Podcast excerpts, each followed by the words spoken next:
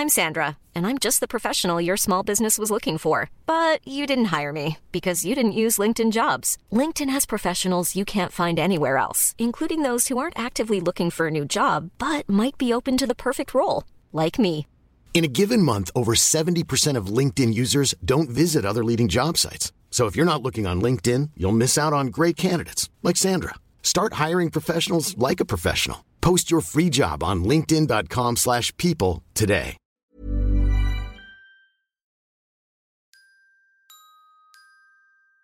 Microsoft. Alors, il est quoi? Il est 23h25, on est bon jusqu'à... euh, Une heure minimum.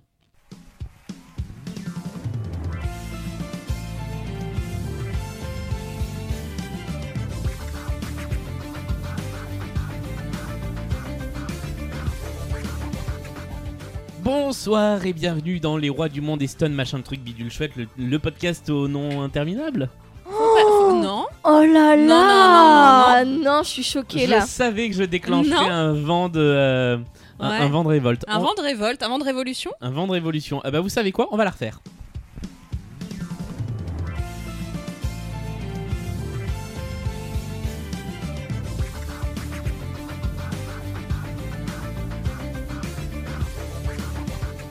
Good evening and welcome to the podcast. I only want to say thank you for the music of the night. Oh, wouldn't it be lovely to be popular? But it's a hard knock life for us, so be prepared for La Vie Bohème and all that jazz, cause the hills are alive with the sound of music and I want to be a producer. You and me, but mostly me, are never going to be satisfied. And do you hear the people sing the Jellicle song for Jellicle Cats? Sincerely, me. Et un grand merci à euh, Mélia Niller pour, euh, pour son, euh, son super titre qu'elle nous a proposé pour la deuxième partie de cet épisode spécial de l'été consacré à Hamilton. Euh, ce soir, on va se pencher sur la deuxième partie, le deuxième acte de Hamilton, la comédie musicale de Lin-Manuel Miranda de 2015, diffusée depuis le 3 juillet dernier sur Disney+. Ce soir, nous sommes toujours avec Virginie, salut. Salut Nous sommes toujours avec Amélie. Bonsoir Et nous sommes toujours le jour de l'enregistrement du premier épisode. Donc on a... Sachez que chez nous, il y a un décalage horaire. Voilà. Il est 23h20, tweet. Hop Mais là. Tout va bien. Euh, nous allons aborder la deuxième partie. On va vous faire un petit rappel des épisodes précédents. On va euh, vous faire un, voilà, Un petit rappel de la fiche technique petit rappel aussi, de la du fiche casting. technique. Oui, voilà, petit- les petits rappels d'usage, puisqu'on le rappelle aussi d'ailleurs. euh, le, le- le projet qu'on a derrière euh, ces épisodes, c'est de vous proposer un guide. euh, un go-to guide pour euh, un compagnon pour euh, regarder Hamilton euh, en VO sous-titré VO et, euh, et- et quand même passer un bon moment. Voilà, puisque nous rappelons que c'est un spectacle musical, on l'a dit, dans lequel il y a un débit de 140 mots par minute. Autrement dit, si vous vous êtes arrêté à Brian is in the kitchen, ça peut être compliqué. Mais on Et essaie on vous de. prévient que euh, dans le podcast, on a essayé de faire pareil. Et donc, nous allons toujours parler comme ça afin de faire euh, 140 mots par minute. Voilà, donc euh, maintenant, c'est parti. Et maintenant, vous peut-être l'occasion de réussir euh, à faire une heure, mais euh, ça marcherait même pas. Exactement. Peut-être que les gens l'écoutent en x2 pour que ça fasse juste une heure. Peut-être. Putain, j'ai déjà la voix aiguë au départ. On va se pencher sur le résumé de cette deuxième partie, plus en particulier. Et c'est toujours euh, professeur Virginie qui s'y colle. Il est venu le temps du résumé. Lu par Virginie. Pour savoir de quoi on parle. On n'a jamais attaqué un résumé au bout de 4 minutes d'épisode. C'est déjà une prouesse. On t'écoute. Toutes les histoires commencent. Non, pardon, je je vais pas le faire. Je connais pas la suite des paroles parce que j'aime pas assez Roméo et Juliette pour ça. Rien Pardon. nouveau sous la lune. Un peu comme le demande Jefferson au début de l'acte 2 que nous allons suivre. On a raté quoi? What I miss alors précédemment dans Hamilton, le petit Alex et ses quatre copains ont réussi après une soirée beuverie à coup de Sam Adams à 1. choper des meufs, 2. gagner la guerre d'indépendance américaine. C'est pas mal. Ergo, les États-Unis sont un nouvel État indépendant et Hamilton devient de plus en plus insupportable. Il se prend pour Eminem quand- alors qu'il est ministre de Washington, il se prend pour LL Cool J et trompe sa femme, laquelle élève leur fils un peu chelou qui a dangereusement une gueule d'adulte à même pas 10 ans. Faudra vraiment qu'on parle de ce choix artistique, Oui, je suis vrai. pas du tout d'accord avec ça. Pendant ce temps-là, en coulisses, le casting ne change pas, mais les rôles, oui. Exit Lafayette et Hercules Mulligan, mais qui arrive en ville? Thomas Jefferson et son gars sûr, James Madison. Comme ils sont racisés, on rappelle pas que leurs personnages étaient propriétaires d'esclaves et on les regarde prendre un malin plaisir à bousiller la, carrière politique d'Hamilton. Alors qu'honnêtement, il s'y prend très bien tout seul.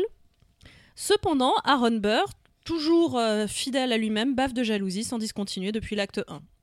Quant aux sœurs Skylar, elles incarnent la sororité dans tout ce qu'elle a de plus merveilleux, de plus digne et de plus euh, on les aime. Surtout que c'est elles qui écrivent l'histoire et tout ce qu'on voudra entre les lignes. Pardon. Euh, laissons maintenant le déroulé de l'acte nous dire, je cite, qui vit, qui meurt et qui raconte l'histoire. Merci pour ce résumé et je note l'utilisation de ergo c'est très classe. Je le fais des fois par écrit, je l'ai jamais fait par oral. Et comme j'ai écrit le truc, je me suis pas rendu compte. Et quand je l'ai dit, j'étais Ah, c'est bizarre. Ah bah ça rend, ça rend plutôt pas mal. Euh, quelle heure il est? Showtime Mais non C'est l'heure de la fiche technique Merde On s'est déjà fait avoir la première fois. On n'y arrivera jamais on va pas vous repasser tous les Tony Awards parce qu'on l'a déjà fait dans l'épisode précédent. Juste un petit rappel du casting de ce spectacle et de ce deuxième acte. Alors, juste pour le rappel, Alexander Hamilton, c'est toujours Lin-Manuel Miranda. Auteur et euh, compositeur du spectacle. Tout à fait. Qui a gagné des Tony. Non, pardon. Elizabeth Skyler Hamilton, maintenant, puisque du coup, maintenant elle s'appelle Hamilton. Philippe Asso. Aaron Burr, qui est l'ennemi le, numéro un d'Alexander Hamilton. Leslie Odom Jr. Euh, Angelica Skyler, euh, René Elise Goldsberry, George Washington, Christopher Jackson, le Thomas Jefferson, David Diggs, qui dans le premier acte était marquis de Lafayette. Lafayette. Ce qui est intéressant puisque euh, Jefferson revient de France. De France. Ah oui, c'est vrai. Ça permet de faire le pont entre les deux personnages. Tout à fait. Mais il n'y a pas de pont entre l'Amérique et la France. Hein. Je crois que tu étais prof de géo. Et merde. Euh, et donc ensuite, euh, James Madison, qui était Hercules Mulligan, euh, qui est, je vais encore écorcher son nom, désolé, Okieretier Onaodawan.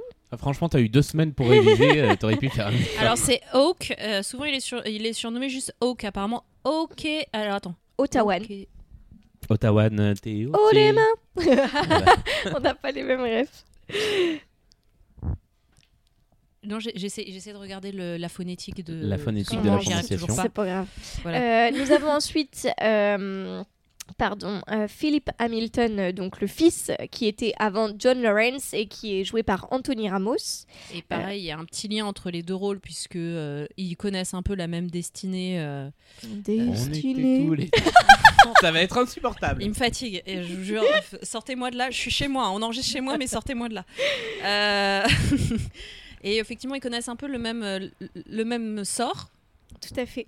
Et, euh, et, en plus, ils ont comme particularité d'être les, les, les, précieux de, de Hamilton aussi, euh, chacun à leur manière. Et si je m'en sors Ensuite, nous avons pour Maria Reynolds, qui était avant Peggy Skyler. Peggy Jasmine Cephas Jones. Et nous avons le roi George III du Royaume-Uni, qui est joué par Jonathan Grove. Et ça, ça ne change pas. Et ça, ça, on doit faire une sous-partie exclusivement pour lui. On l'avait déjà fait à l'épisode 1 et ça arrivera à l'épisode 2. Et euh, je, voulais juste rajouter un tout petit mini truc. Philippe Assou, qui a repris, euh, enfin qui a créé le rôle d'Amélie Poulain à Broadway. Ah oui, c'est vrai, j'ai vu ça. Ouais. Et euh, bah, je serais curieux de voir à quoi ça ressemble une comédie musicale. Ouais, J'avais vu. Et elle joue Amélie. Et elle joue Amélie. Puisque d'ailleurs le spectacle s'appelle Amélie. Comme, le, film, comme le film. Ouais, voilà. Acte 2 C'est parti. C'est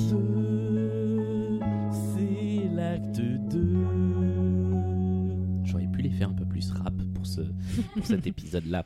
Euh, vous vous souvenez les débuts du premier acte? Ah bah là, ça commence à peu près pareil. Mais ça ne fait que commencer pareil. 17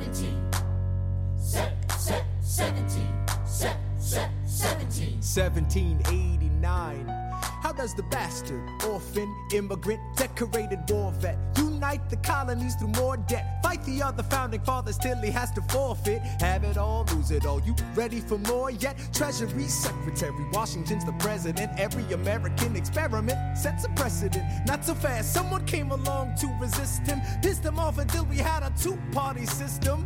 You haven't met him yet, you haven't had the chance. Cause he's been kicking ass as the ambassador to France. But someone's gotta keep the American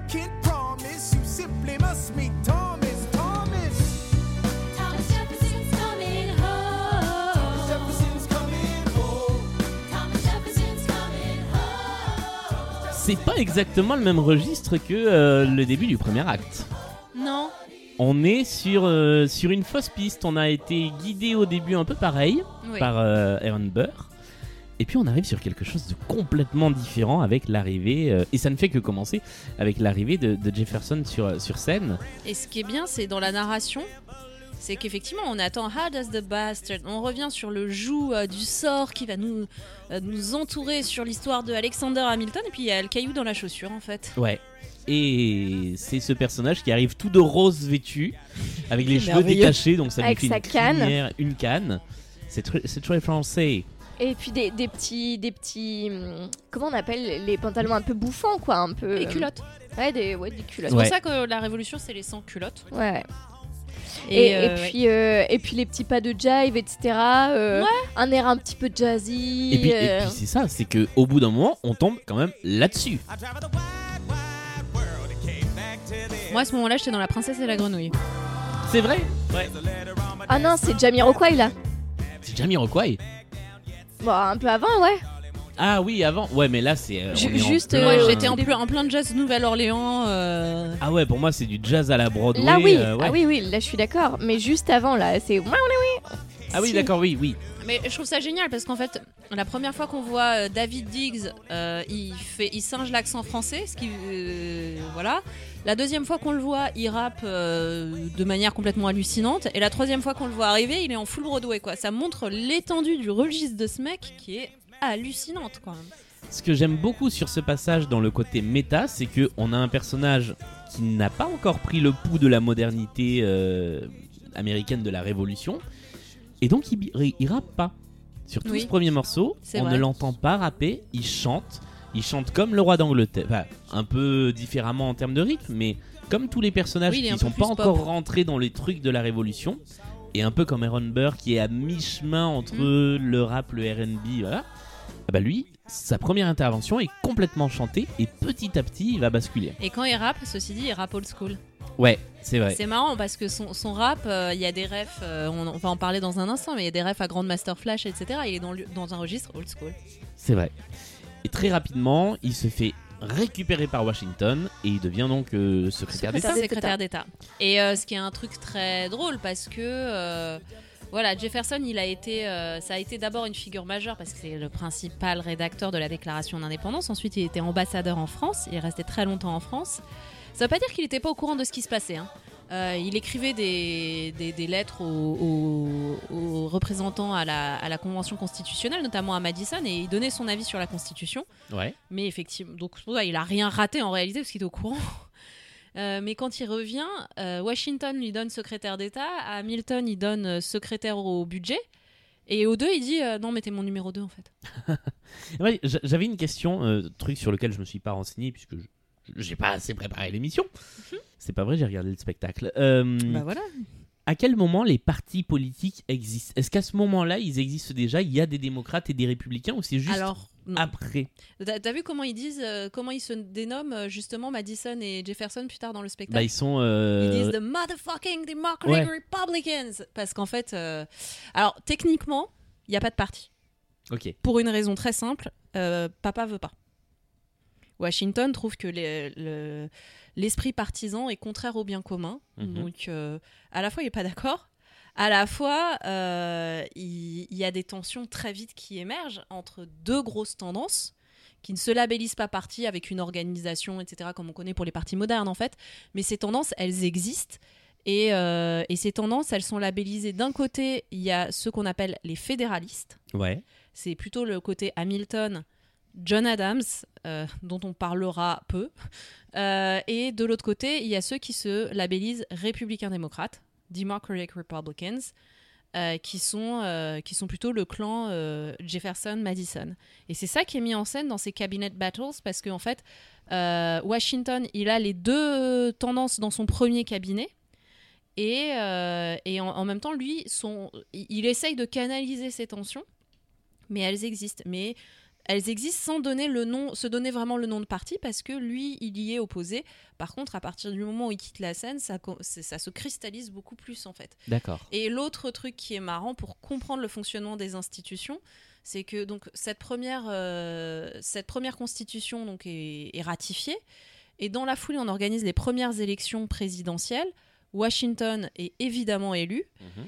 Et euh, il y a plusieurs candidats. Et à cette époque-là, dans le fonctionnement des élections, le numéro 2, celui qui arrive deuxième dans les élections, devient automatiquement vice-président. ouais.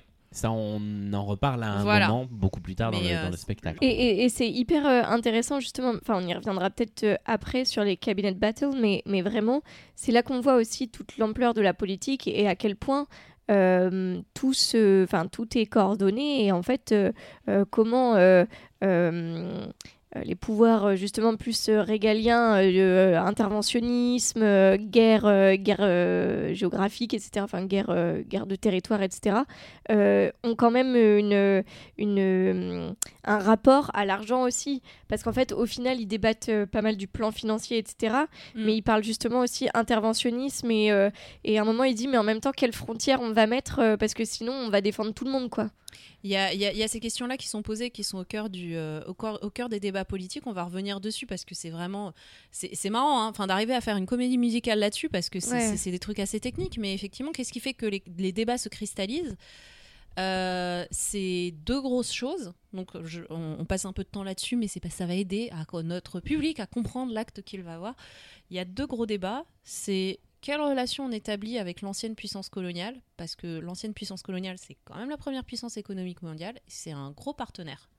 Et pour beaucoup, euh, bah, c'est notamment pour les États du Sud, euh, c'est un partenaire commercial, quoi. Donc, euh, quelle est quelle est la relation qu'on établit avec eux, sachant que eux ont officiellement reconnu euh, l'indépendance des États-Unis, mais sont pas super chauds quand même et euh, continuent de foutre des coups de pression, ouais. Euh, notamment maritime. Donc voilà, c'est une première, c'est une première question qui est posée. Quelle est, quelle est la liaison qu'on établit avec le Royaume-Uni?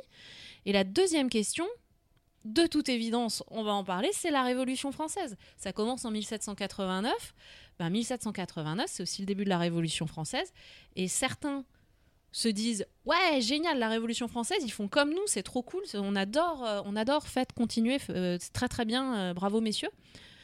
Et il y a une autre partie qui commence à dire mais c'est quoi cette histoire du peuple qui prend le pouvoir? Parce que en fait tous les révolutionnaires américains ont pas la même vision de la place à donner au peuple et qui doit avoir le pouvoir à un moment, ils le disent dans des paroles, justement. Ils disent euh, il y, a une insurrection, et dit, enfin, il y a une révolution, et il dit non, mais c'est juste euh, le bas peuple qui essaie de. Exactement. Et quelqu'un comme Hamilton, justement, euh, il aime pas trop la révolution française, et il aime pas trop le fait que le bas peuple prenne les armes. Alors que Jefferson est plus admiratif de ça. Euh, et, donc voilà. Et, et, ce qui est passé sous silence là-dedans aussi, c'est qu'il euh, y a des révoltes hein, euh, dans ces nouveaux États-Unis, des révoltes populaires qui sont, qui sont un petit peu matées. Il y a une référence qui y est faite dans la première cabinet battle, c'est pour ça que j'en parle.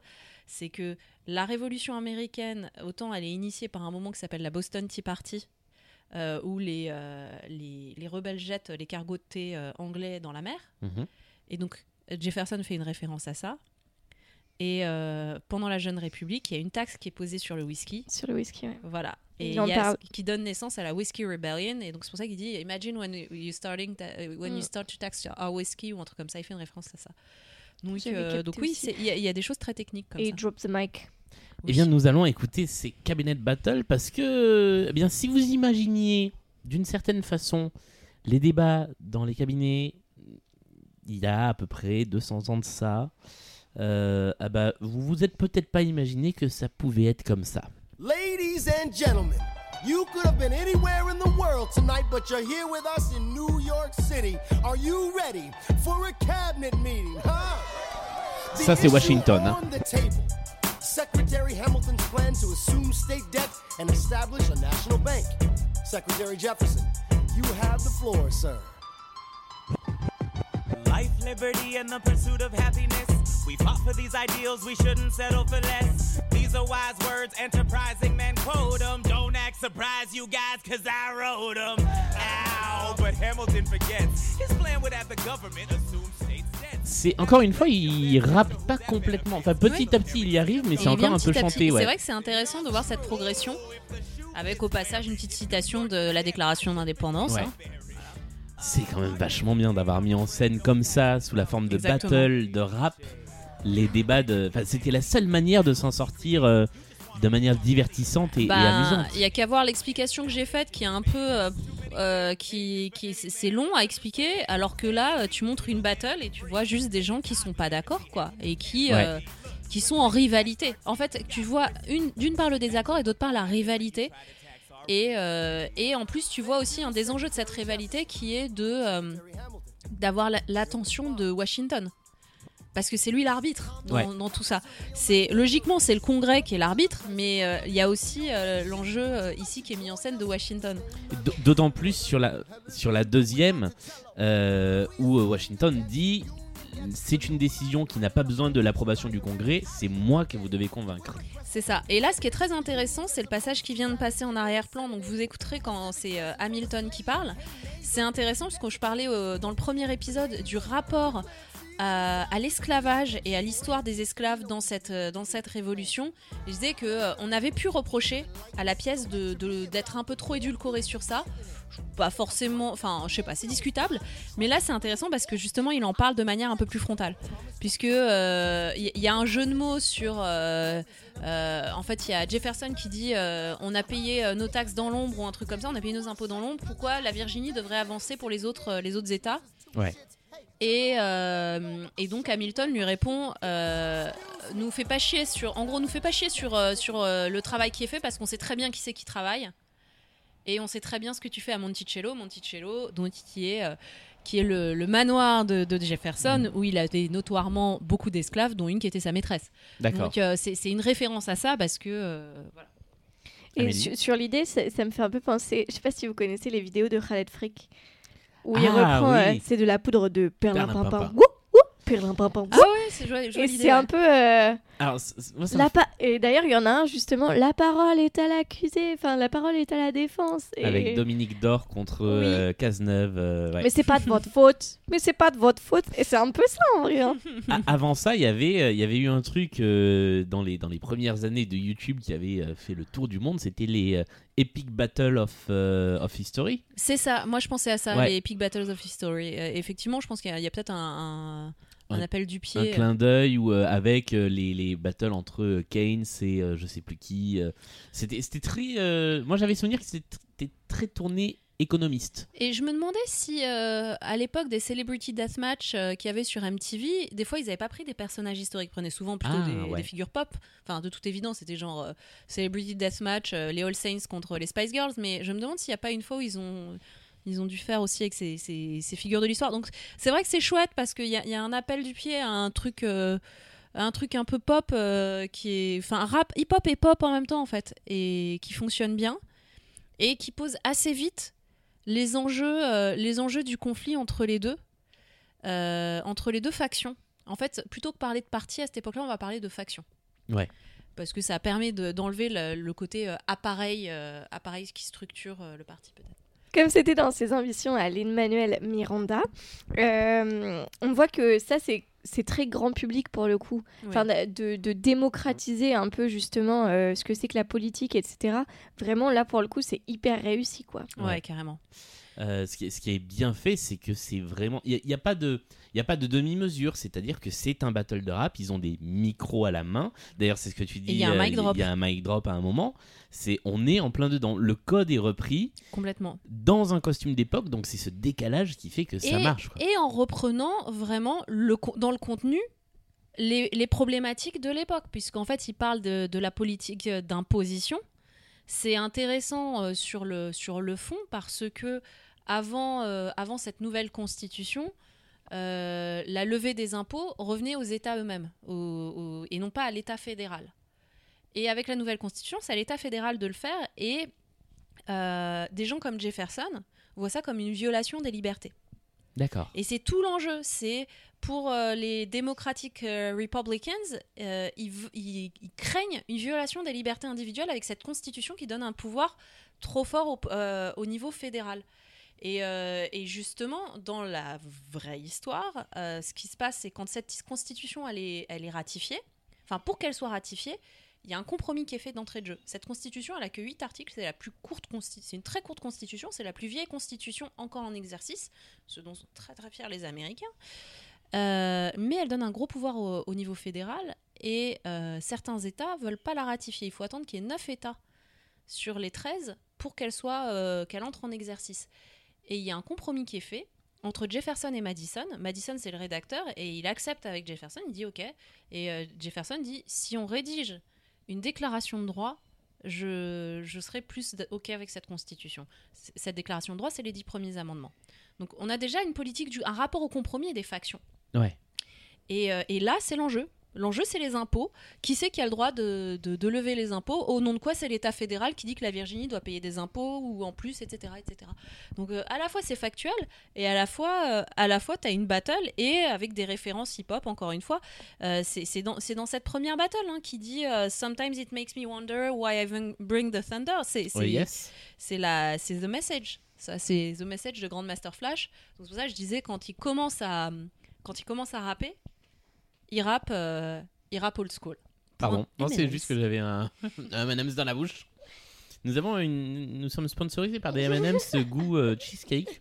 voilà je voulais euh, je voulais remercier pour cela euh, Guillaume NYC yeah, mon copain Guillaume qui nous a pas, qui nous a sponsorisé en M&M's pour ce soir voilà Ah bah c'est pas mauvais. Euh, le, le débat se termine sur, pour l'instant, euh, il a pas les votes. Mm. Euh, donc il va falloir trouver you effectivement... don't have the votes J'a- J'aime beaucoup ce petit passage à la fin. Mm. J'aime bien l'air moqueur qu'on va- que vont avoir Jefferson et Madison souvent euh, envers, envers Hamilton. Je trouve que à la fois ça, ça allège un peu le truc Oui. et, euh, et, et- et en même temps ça montre bien à quel point c'est un, c'est un milieu de requins. Quoi. c'est ça Euh, Qu'est-ce qu'on a ensuite? Et ben ensuite, en Take fait, euh, on, on passe sur euh, un autre registre, le registre plus intime de l'histoire, où, euh, où on voit que finalement Hamilton a dédié toute sa vie euh, à, à l'exercice de l'État, quitte à en négliger sa famille, ce qui va le conduire au faux pas ultime. Ah, mais da- Oui, non, mais ça se fait en deux étapes. Sept, huit, neuf.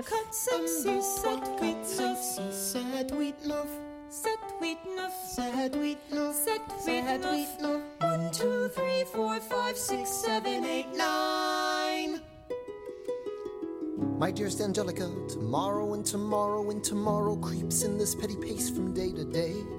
I trust you'll understand the reference to another Je viens de me rendre compte que les petites notes de harpe, c'est exactement le même motif que dans Satisfied. Oui. Il reprend le thème Oui, oui. musical d'Angelica. Euh, juste un petit truc, vous, avez entendu quand il l'a chanté avec sa mère, le, Oui. le- le- le petit, il y avait un problème quand il chantait 7, 8, 9. Oui, Gardez ça en tête. Voilà. euh, J'ai un énorme problème avec. euh, ce- je, je vois l'idée de d'avoir un casting super simple et identifiable, donc je trouve ça très cool. Mais alors, euh, Philippe Enfant joué par Anthony Ramos, euh, c'est cringe à mort, ouais. quoi. Ah j'aime pas dire du mal d'Hamilton parce que Hamilton, euh, c'est l'amour, mais euh, Non mais des fois il faut reconnaître quand il y a des c'est erreurs. comme vraiment cringe, quoi. J'ai eu. bah, en fait, il y a tellement de choses qui sont crédibles et, et où il n'y a même pas besoin de se poser la question de, euh, Ouais. de, de l'illusion comique, quoi. De, ça passe, quoi. Euh, Washington, c'est Washington. Il n'y a même pas de question à se poser que là, on nous demande d'accepter un truc tel que euh, bah, je trouve que pour le coup, ça passe pas. Et puis même là, le, le moment où il fait son rap pour impressionner son père, c'est tellement tragique. euh, je suis là, mais en fait, euh, moi, je serais son père, je lui rirais à la gueule. Je lui dirais pas génial mon fils, quoi. Non, ça marche. Je trouve que ça marche pas très bien. C'est vraiment la, la faiblesse du, la seule faiblesse que je trouve dans le spectacle. Je suis pas fan non plus de cette chanson. Euh, Ouais, j'ai j'ai du mal avec ça. Moi, j'aime bien juste l'aspect où Alex fait du beatbox. Oui, voilà, vrai. ça c'est la petite anecdote. Ça, c'est vrai que c'est plaisir. rigolo. Mais c'est vrai que non, la chanson en elle-même. euh, Enfin, pour, pour le point narration, euh, en gros, elles partent euh, en vacances euh, de- auprès de leur famille, de, à côté d'un petit lac, etc. Et elles lui disent take a break, genre vraiment arrête de bosser un peu parce que tu, tu travailles d'arrache-pied. Parce Et que tu travailles d'arrache-pied, mais il y a un moment donné, euh, regarde un peu ta famille, ton fils il a 9 ans, tu l'as pas vu grandir. C'est ça. Donc c'est bien parce que ça positionne euh, son, son rôle de, euh, de- ouais, de négligent euh, vis-à-vis de sa famille euh, parce que euh, trop happé par le travail. Donc c'est- c'est c'est important dans la narration, mais c'est vrai que sinon la, la chanson en elle-même, je la trouve un peu chiante. Ouais. Et en fait, moi, je m'attendais à ce qu'il y ait un truc avec An- Angelica parce que du coup, elle, elle arrive de Londres, etc. Mm. euh, pour partir en vacances avec eux. D'ailleurs, elle est aussi, elle aussi, un peu déçue qu'ils viennent pas. Moi, je m'attendais à ce qu'il y ait un truc là-dessus, et en fait, pas du tout. Pas vraiment. En fait, euh, ouais, euh, elle est. Ça aussi, ça pourrait être un, bémol, c'est que euh, Renée Elise Goldsberry est sous-utilisée dans cet acte. Alors après, ça s'y prêtait peut-être pas, mais elle est vraiment sous-utilisée. Après, je pense qu'ils l'ont, f- ils, ils font cette scène-là pour reposer tous les personnages. C'est, c'est- c'est- comme on a l'impression Ouais, que les deux actes se- se- sont un peu miroirs l'un de l'autre. C'est euh, hop, on représente tout le monde en fait. Mais euh, Et on, nous- on nous remet dans l'intrigue familiale avant de nous amener sur quelque chose sur le plot twist. qui, pour le coup, voilà, est vraiment, euh, vraiment une surprise, y compris euh, enfin, musicalement, visuellement et au niveau de l'intrigue. Et juste euh, le petit point euh, nerd historien, euh, à un moment, donc quand elles se retrouvent les deux frangines, t'as euh, Eliza qui dit à, à sa sœur, euh, dit, euh, dit à Alexander euh, que John Adams passe son, son été en famille. Et, et Hamilton répond Tell my wife John Adams doesn't have a real job anyway. Ce qui est une vanne assez drôle, parce que John Adams est vice-président à ce moment-là, et, et que, en fait, les paroles ont changé depuis. Maintenant, ils ont dit Tell my wife vice president isn't a real job anyway.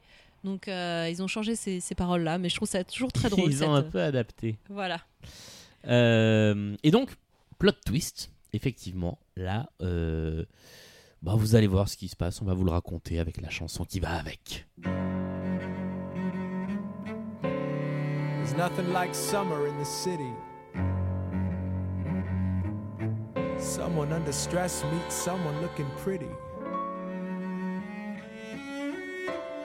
There's trouble in the air, you can smell it. And Alexander's by himself. I'll let him tell it. I hadn't slept in a week. I was weak. I was awake. You've never seen a bastard orphan more in need of a break. Longing for Angelica, missing my wife. That's when Miss Mariah Reynolds walked into my life. She said, I know you are a man of honor. I'm so sorry to bother you at Alors, euh, je dois avouer que c'est le moment où si j'avais pas eu le résumé en français sous les yeux, j'aurais rien pigé à ce qui se passe. Parce que là, on nous présente un nouveau personnage, C'est ça. une nouvelle situation, un nouveau décor aussi. Ouais. Euh, impossible de, de suivre le truc et je trouve que cette nouvelle intrigue qui pourtant est importante pour la suite de C'est l'histoire pour ça qu'elle est introduite, mais Ouais. c'est vrai que. je c'est- c'est vraiment la chanson précédente et celle-là j'y arrive pas Bah, en fait, ce qu'elle raconte dans la chanson, c'est, enfin, ce qu'il raconte dans la chanson, c'est qu'elle est venue le trouver chez lui, Oui, parce qu'elle avait besoin d'une aide. euh, en lui disant que ce- son mec la battait, que qu'elle était victime, enfin, C'est un de, peu de le son point mari. Darmanin de, de, cette, euh, de ce spectacle. C'est, euh, elle lui demande de l'aide, de, l'aide euh, par, de par ses fonctions politiques et il couche avec. C'est ça.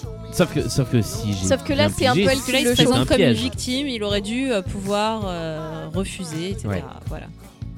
parce Du que- coup, euh, il, il prie en disant euh, "Say no to this", quoi. Ouais. Et donc, Et évidemment, il say yes finalement. Et je crois que la chanson au départ était introduite par, euh, par des paroles qui étaient une référence à I Need Love de LL Cool J, ouais. qui a été retirée depuis. euh, ça a été coupé pour, euh, des- je pense, des raisons de rythme de la, de- du spectacle d'une manière générale. Mais donc, euh, ça, ça, ça vient de, de I Need Love. Et euh, donc ce qui se passe aussi, c'est qu'en fait, ils se font, euh, euh, comment on dit, ils se font attraper par le mari. Oui. Mais alors, si j'ai bien compris, c'est un coup monté. C'est euh, c'est l'idée, en fait, c'est que c'est un Ouais. coup monté et qu'ensuite il, euh, il le fait chanter. Il le fait chanter, lui soutire de l'argent. Il lui soutire de l'argent. Pour euh, continuer à avoir sa femme. Voilà. Donc il prostitue sa femme en fait. hein. C'est Oui, c'est ça. Voilà. Sympa. La dernière phrase de, de cette chanson sur laquelle j'ai pas grand chose à dire, parce qu'en plus, on retrouve l'interprète qui faisait euh, Peggy Mais que moi j'aime toujours pas trop Et en que fait. ouais, pareil, euh, même, euh, même dans un rôle différent qui est vraiment différent, bah, j'accroche pas. La toute dernière phrase, euh, au moment où il conclut cet accord, qui est, je crois, Nobody Needs to, to Know, Ouais. vient d'une autre comédie musicale. Et en fait, c'est tellement une référence qu'il a été obligé de demander aux auteurs de la comédie musicale en question à utiliser cette phrase avec la même mélodie euh, dans, euh, dans, dans ce passage de la chanson. Évidemment, J'ai plus la référence de, la comédie musicale. Mais c'est un truc que nous on connaît pas très bien en France, mais qui est euh, un monument de la comédie musicale aux États-Unis. On passe à la suite, du coup? On passe à la suite, donc puisque dans, tout dans, dans toute cette trame-là, ceci dit, celui qui reste en fond de cours, c'est Notre petit euh, beurre. C'est euh, c'est notre petit beurre Notre euh, qui, petit beurre, c'est qui, mignon. qui joue toujours son, son rôle de, de cœur euh, de cœur narratif. Ouais. Et, euh, et là, euh, son cœur narratif se fait euh, un peu plus salé. Et alors là, ah, vous vous souvenez? Est-ce que vous vous souvenez il y a deux semaines dans l'épisode numéro 1 je vous, avez, vous avez vu un peu la maîtrise de- du temps. Euh, je vous avais dit, retenez bien dans My Shot, une des premières chansons, un accord qui Le était un peu dissonant, qui était mineur. Ouais. Imaginez cet accord samplé, rejoué, et ça donne ça. Ah, Mr. Secretary. Alors, quelle est la signification de ce truc-là? Euh, Je ne sais pas, mais en tout cas, c'est l'accord dissonant de My Shot qui est réutilisé ici comme petit gimmick dans cette chanson, Ah bah putain. dont je vous repasse Bravo. donc le- l'intro. Je, je- je- c'est pas moi. hein. Ah d'accord. Alors, il y a un, je le dis, il y a un mec qui s'appelle, je crois, je vais vérifier, Howard Ho sur YouTube qui a fait toute une série de vidéos dans lesquelles il décrypte euh, motif musical après motif musical, quasiment note après note, tout Hamilton. C'est si vous aimez bien, si vous êtes un peu comme moi des, des déglingués du solfège, euh, allez voir parce que c'est passionnant et c'est euh, là que j'ai appris notamment ce petit truc euh, que, que je trouve assez fou. Incroyable. Euh, donc nous arrivons dans la pièce où ça s'est passé. Ah, Mr. Secretary. Mr. Burr, sir. And did you hear the news about good old General Mercer? No. You know Claremont Street? Yeah, They renamed it after him. The Mercer legacy is secure. sure. And all he had to do was die. Yeah, that's a lot less work. We ought to give it a try. now, how you gonna get your debt plan through? I guess I'm gonna finally have to listen to you. Really? Talk less, Smile more. more.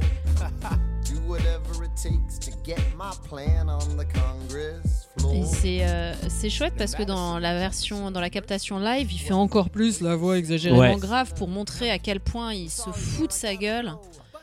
Et, euh, et c'est un moment qui est, qui est très chouette, ça. C'est un bon retournement.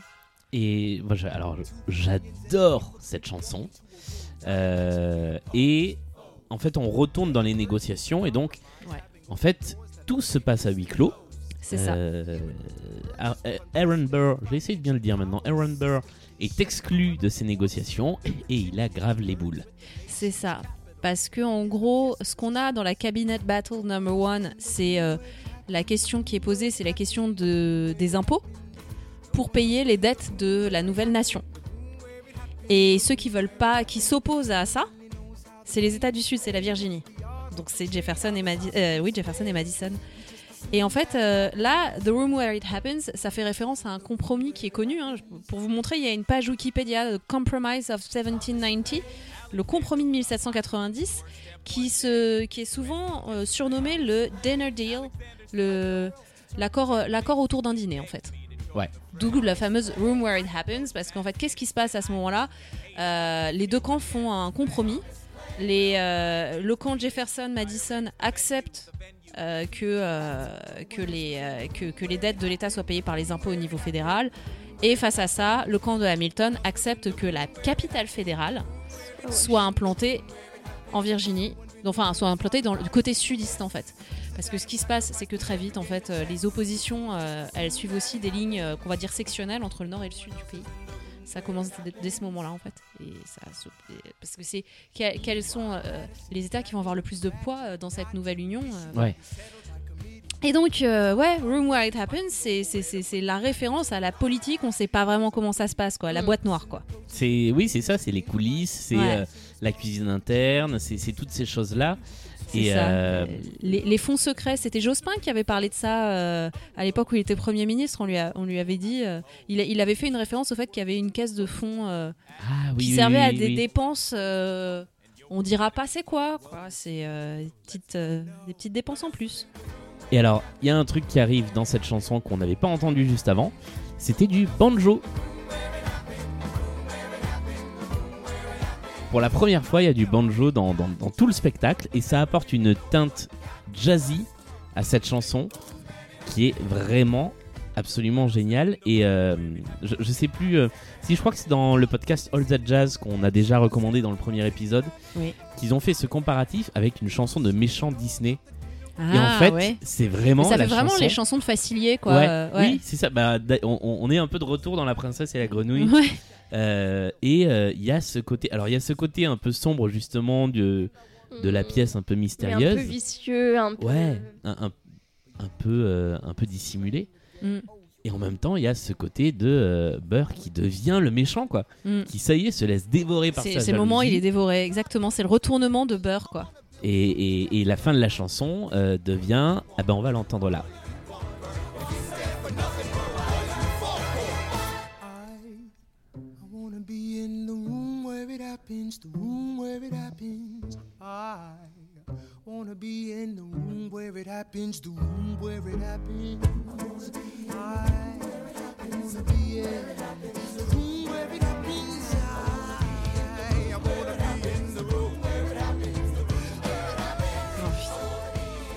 C'est génial. Et ce que, ce que Ouais. vous n'avez pas entendu, euh, parce qu'on parlait dessus juste avant, c'est que autour de lui, il y a ces phrases clés. Il y a le wait for it qui monte, il y a le- ce que lui dit. Il est euh, hanté par, euh, par ses- et, et en fait, ce qui est génial, c'est qu'on disait dans l'épisode précédent que il était tout le temps en retenue, en demi-teinte, etc. Et c'est le moment où il cesse de l'être, en fait.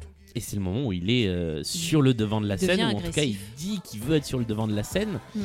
Et en termes de, de, de- de chorégraphie, en termes de scénographie, en termes de tout, ce morceau, pour moi, c'est le meilleur tableau de tout le spectacle. Ouais. Euh, je- pour- par exemple, je le placerai au-dessus du final de l'acte précédent. Euh, je, je le trouve euh, millimétré, chorégraphié. Je, je- suis impressionné à chaque fois par ce, par ce tableau. Euh, on continue notre petite histoire. Ouais, c'est ça. Ce qui est bien, en fait, c'est que toutes ces chansons-là, moi, je, suis fascinée par la façon dont on, on nous rend accessible, en fait, cette, euh, cette vie politique qui est euh, un peu compliquée, quoi. Et, Ouais, euh, parce que là, là, il y a trois quatre chansons qui s'en suivent qui sont vraiment euh, hyper euh, politiques, quoi. Hyper c'est centrée, vraiment, euh, euh, c'est ça. C'est sur des, des choses qui ont des pages Wikipédia, quoi. Ouais. C'est ça, qui ont des pages Wikipédia, exactement. J'avoue que euh, c'est c'est le côté du spectacle que j'ai vraiment bien aimé. C'est comment mettre en musique et en spectacle cette cuisine interne. C'est ça. Et, Ah et je trouve ça absolument génial. Et d'ailleurs, il y a un moment où il y a un des personnages qui plus tard fait une petite vanne qui, moi, m'a fait dire euh, Ah bah oui, oui, je suis complètement d'accord avec lui. Euh, je, vous, je vous en reparlerai un peu plus tard. Mais euh, c'est vraiment ça, c'est de la cuisine interne euh, mise en scène et, euh, et, et et je pense, en fait, je repense, on avait parlé au premier épisode de, euh, de ce petit, euh, de ce- cette petite vidéo où on voit Lin-Manuel Miranda qui présente à la Maison Blanche euh, le spectacle et on voit les gens se marrer et c'est de la moquerie. Mais je pense que c'est même pas de la moquerie tant de Lin-Manuel Miranda lui-même, ce serait très grossier et les Américains ne sont pas comme ça, ils sont trop polis pour ça. Mais par contre, c'est de la moquerie euh, méta en fait de se dire, euh, mais en fait, euh, non, c'est pas drôle l'histoire politique américaine. Enfin, c'est- c'est- on peut pas se- on peut pas faire des blagues là-dessus. Enfin, c'est pas c'est pas un objet de hum, divertissant en fait. On peut pas faire du Ouais. divertissement avec ça, c'est trop ronflant. Et, euh, Et de voir, euh, et voilà. Et petit à petit, ils voient qu'ils ils- ils se rendent compte qu'il arrive à le faire et euh, gagne en fascination. Et c'est un peu ce que nous on expérimente là, c'est-à-dire euh, bon. Personne n'a envie de, de voir une pièce sur, euh, sur la formation des, des partis politiques américains, en fait. Et bien finalement, si. Euh, Est-ce que vous voulez qu'on passe un peu vite sur ce qui se passe ensuite? Bah, ce qui se passe ensuite, oui, parce qu'en fait, c'est c'est la- c'est dans la droite ligne. En fait, la chanson suivante, Skylar Defeated, c'est euh, c'est un échange entre Philip, euh, le fils de Hamilton, et sa mère, principalement, et ensuite, pour expliquer dans la narration que euh, le grand-père Skylar a perdu son siège au Sénat. Et, que c'est Burr qui l'a récupéré et surtout que Burr l'a récupéré comment? Parce que il a euh, il s'est mis sur une liste euh, une liste euh, républicaine démocrate donc Il la a changé de faction- camp, quoi. voilà la faction la faction de Jefferson et, euh, et donc euh, Hamilton le lui reproche en, en lui disant en fait euh, t'es versatile T'as pas de face. t'as pas de face et, euh, et Et donc tu retournes toujours ta veste du bon côté. c'est ça, c'est marrant parce que là encore, quand on les voit back to back, toujours euh, tous les deux en, en miroir inversé, en fait, euh, il y en a un qui fait un compromis sans renoncer à ses principes, Hamilton, Room Where It Happens, et l'autre qui ne fait pas de compromis mais qui renonce aussi à ses principes et, euh, et Pour avoir qui de change de camp l'influence. pour avoir de l'influence. Et c'est vraiment les miroirs inversés. Donc en fait, c'est un peu le euh, la, la- la posture de. Euh, euh, je sais plus comment on dit en yoga, vous savez, quand on fait une posture, ensuite il faut faire la posture inverse pour, euh, pour bien. Alors là. Euh, c'est un peu ça. Et ensuite, ça nous conduit à la Cabinet Battle number 2. On the table. France is on the verge of war with England. Now, do we provide aid and troops to our French allies or do we stay out of it? Remember, my decision on this matter is not subject to congressional approval. The only person you have to convince is me. Secretary Jefferson, you have the floor, sir. When we were on death's door when we were needy, we made a promise. We signed a treaty. We needed money and guns and half a chance. Uh, who provided those funds? France. In return, they didn't ask for land. Only a promise Donc là, on retrouve. euh, Je trouve que par rapport au premier, c'est un chouïa plus tendu. Oui. Dans les, dans les relations, dans les échanges. euh, Et ça montre ce moment où Washington n'arrive plus à canaliser justement ses rivalités. Et c'est c'est moins rigolard, quoi. Ouais. C'est moins rigolard. En même temps, euh, on parlait de, du style de Jefferson, qui au début est jazzy, ensuite est Grandmaster Flash. Là, il passe en Biggie Smalls. On, on arrive un petit peu, on se, rappro- on se rapproche du, euh, Doucement mais sûrement. de- de- de- de- de- des rappeurs qui se font tuer, quoi. Et, euh, et la réponse de Hamilton qui est là, elle est particulièrement virulente. Mais je l'aime beaucoup.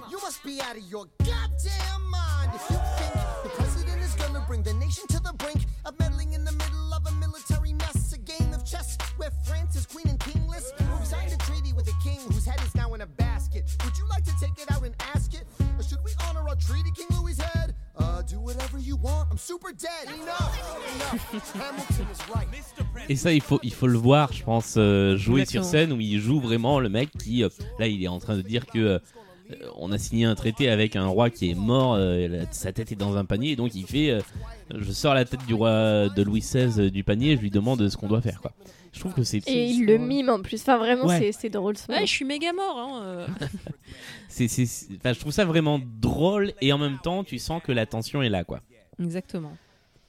Il finit, enfin, Washington finit par trancher en faveur des arguments De Hamilton. de De Hamilton, ce qui met bien les boules à euh, Jefferson, Madison. Madison, merci, Mais aussi à Aaron et, Burr, et Aaron Burr, qui sont tous maintenant dans le même camp. et ce qui donne lieu à une chanson qui est pas mal du tout. Moi, je l'aime bien.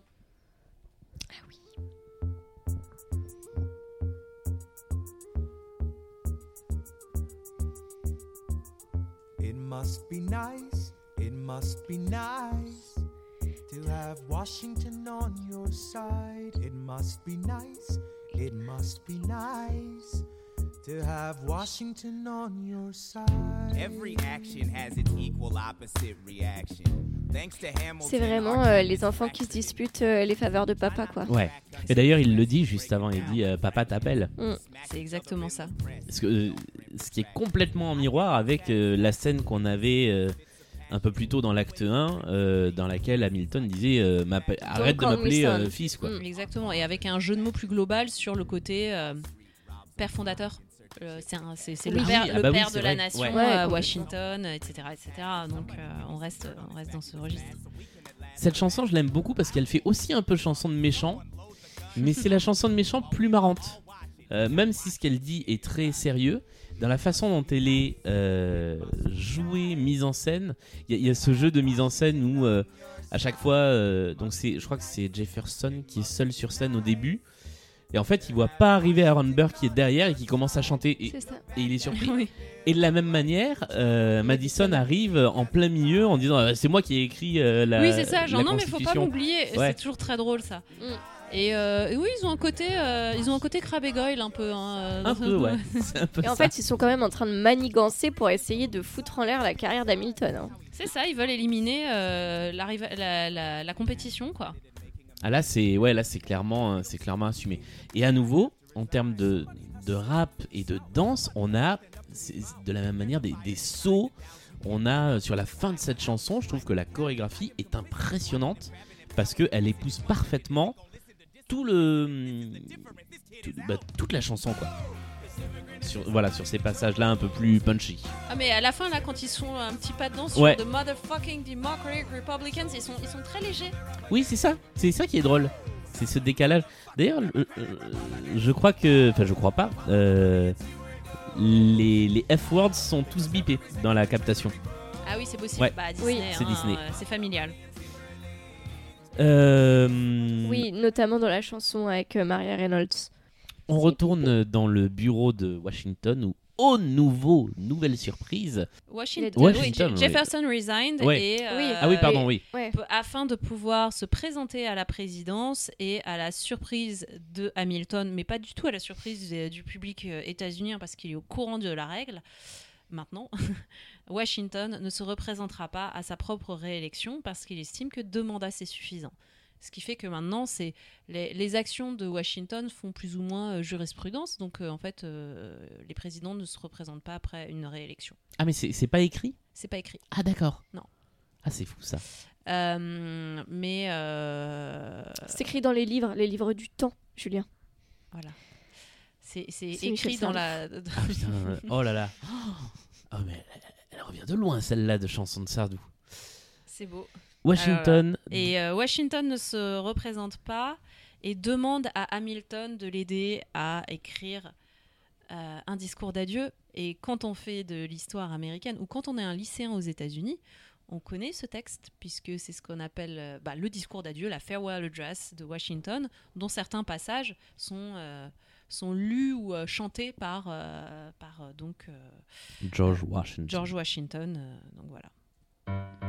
Mr. President, you asked to see me. I know you're busy. What do you need, sir?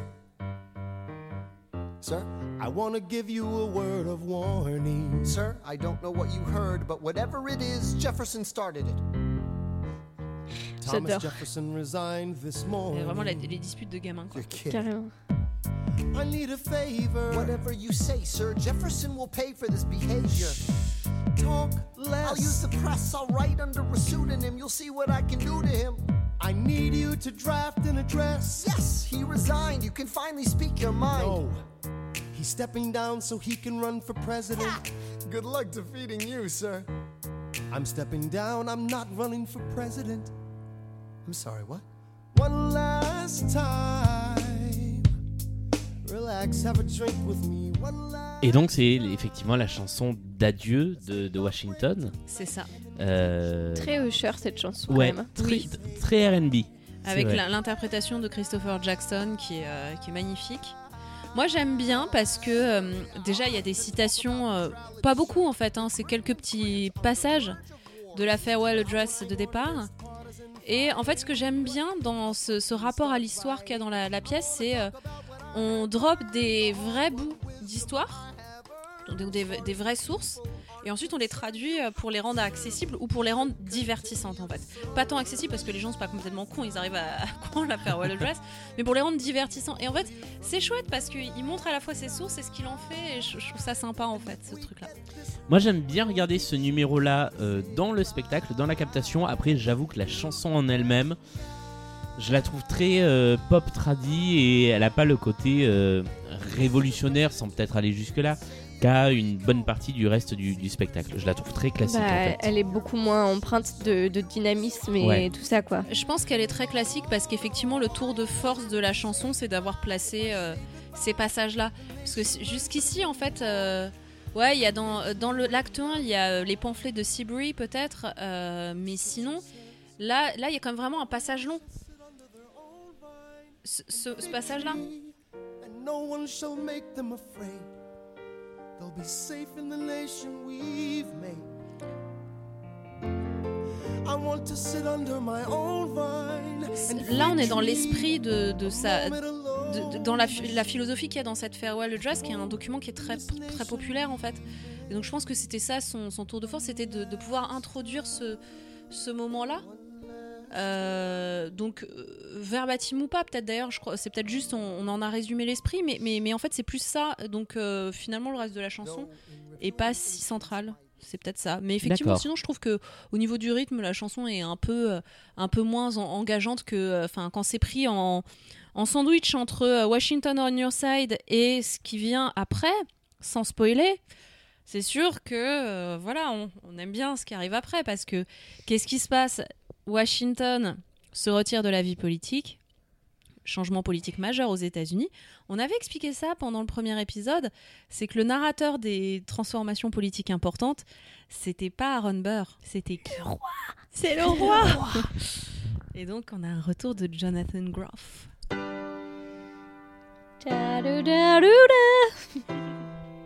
These are the Beatles. They say George Washington's yielding his power and stepping away. Is that true?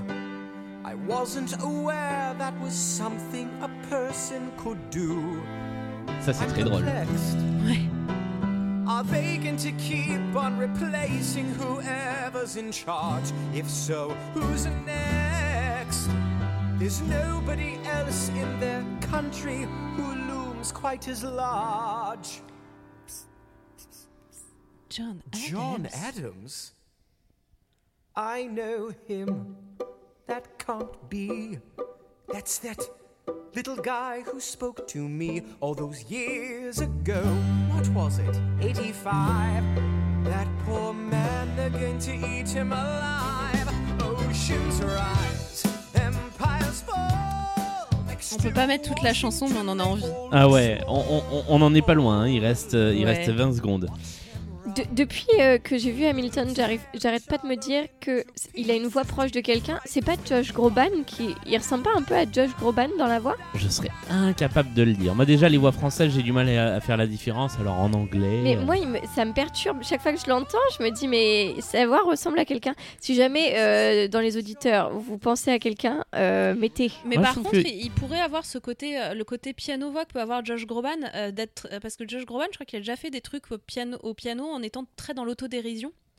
Et donc c'est peut-être pour ça que ça te l'évoque, Peut-être. parce que ça y fait beaucoup penser. Il y a un côté très, euh, euh, bon, comme il y, a, il y a le côté dérision, et euh, moi ce que j'adore aussi. C'est cet accent, euh, cet accent de Lord anglais qu'il singe complètement. Il est hyper Carrément. drôle quand même. Il dit arrestment, arrestment, un truc comme ça. La- c'est- la- il, il roule, il roule les airs comme les Lords anglais en fait, euh, old mais de quoi. manière horrible. Ah, c'est c'est très drôle. Il est très très drôle. Le côté, euh, le petit sbire du roi qui vient lui faire... Ah, c'est du cartoon quoi. Ouais, ouais, c'est Mm. du cartoon Disney un petit peu. Donc il y, a- y a- y a un petit. euh, il y a un petit côté comme ça et, euh, et euh, effectivement c'est c'est très drôle le commentaire euh, ah bon on, on a- on quitte la... quand on a le pouvoir on s'en va? Quelqu'un peut faire ça en vrai Et Et- donc euh, effectivement il dit euh, John Adams, je le connais, euh, je l'ai vu, c'était un petit gars euh, qui est venu me voir. euh, je trouve ça vraiment drôle de- d'introduire ce personnage qu'on ne verra pas, qui n'est pas incarné. et c'est pas plus mal parce que ça aurait fait trop de complexité regarde Ouais. déjà quand on voit euh, arriver euh, Mariah Reynolds on, on- on commence à être un peu perdu faut pas qu'on ait trop de personnages et je crois que Lin Manuel Miranda l'a très bien compris en ayant très peu de personnages et en plus en prenant les mêmes acteurs pour jouer des personnages différents, ça nous aide à cette fameuse question de la lisibilité de la narration dont je parlais au premier épisode. Et, euh, et, et donc, ouais, ce c'est- le camouflet su- suprême après avoir dit euh, qu'il n'avait pas un vrai boulot de- dès le départ. En plus, il vaut, ça vaut même pas la peine d'en faire un personnage, quoi. Et, euh, et- et il n'existe du coup que parce que, que parce qu'on dit de lui, qui est quand même pas très flatteur effectivement. On se retrouve euh, ben, dans la suite de l'histoire et quand il y a la suite de l'histoire, ça nous est présenté avec un petit bout de co- co- comment ça s'appelle? De morceaux récitatifs, on va dire ça? On va dire ça. Comment on commence à illustrer que les choses commencent à aller mal On met des grosses voix graves. Hamilton, the short tempered protean creator of the Coast Guard, founder of the New York Post, ardently abuse his cabinet post, destroy his reputation? Welcome, folks, to the Adams administration. Jefferson's the J'avais jamais fait gaffe. C'est vraiment la voix du diable et ça Ah, revient. c'est génial. À partir de là, ça revient deux trois fois, alors que on ne l'entend jamais avant. Ah. Et, euh, et là, on sent que ça commence À à chauffer. Chauffer un peu. Déjà, on l'entend perdre son calme Ouais. et c'est vraiment le début de sa chute politique. Et euh, donc là, parce qu'il se fait clairement mettre de côté et euh, il torpille Adams dans une tribune, si j'ai bien ça. suivi. Ouais, c'est ça. Euh, alors que Adams c'est de son propre camp, c'est ce que Il tu est dans son expliquais camp euh, et, tout à l'heure. euh, et il claque la porte. euh, et il est mis à l'écart en fait euh, de. Il est mis à l'écart par, par Adams et, euh, et euh, il le torpille puisque chose que fait très très bien Hamilton, c'est écrire. Il écrit beaucoup et euh, là. euh, Peut-être un peu trop. Et peut-être un peu trop, puisque ça, à la limite, on a bien, on a bien établi assez clairement que ce qui se passe sous l'administration, Adam- tout ce qui est lié à John Adams, on s'en, on s'en balèque. Par contre, euh, ce, qui est, ce qui est euh, rétabli là, c'est notre. Suspicion d'une balkanisation. Voilà C'est un peu ça. on arrive, euh, on arrive dans le vif du sujet avec, euh, avec Jefferson, Madison et Burr qui, Nos trois petits euh, maniganceurs. qui veulent tenter de faire chuter Hamilton. euh, et voilà. Mr. Vice President, Mr. Madison, Senator Burr. What is this? We have the check stubs from separate accounts. Almost a thousand dollars paid in different amounts to a Mr. James Reynolds way back in 1791. Is that what you have? Are you done? You are uniquely situated by virtue of your position Though virtue is not a word I'd apply to this situation. to seek financial gain, to stray from your sacred mission. And the evidence suggests you engaged in speculation. An immigrant embezzling our government funds. I can almost see the headline Your career is done. Alors, je veux pas tout ramener à Starmania, mais les notes du début, c'est quand même les notes de l'ouverture de Starmania. Padadabadam. Voilà. Euh, donc, ils vont le voir en lui disant On sait ce que t'as fait, mon gros. C'est ça. Sauf que lui dit bah, Non, c'est pas ce que vous croyez. C'est l'idée.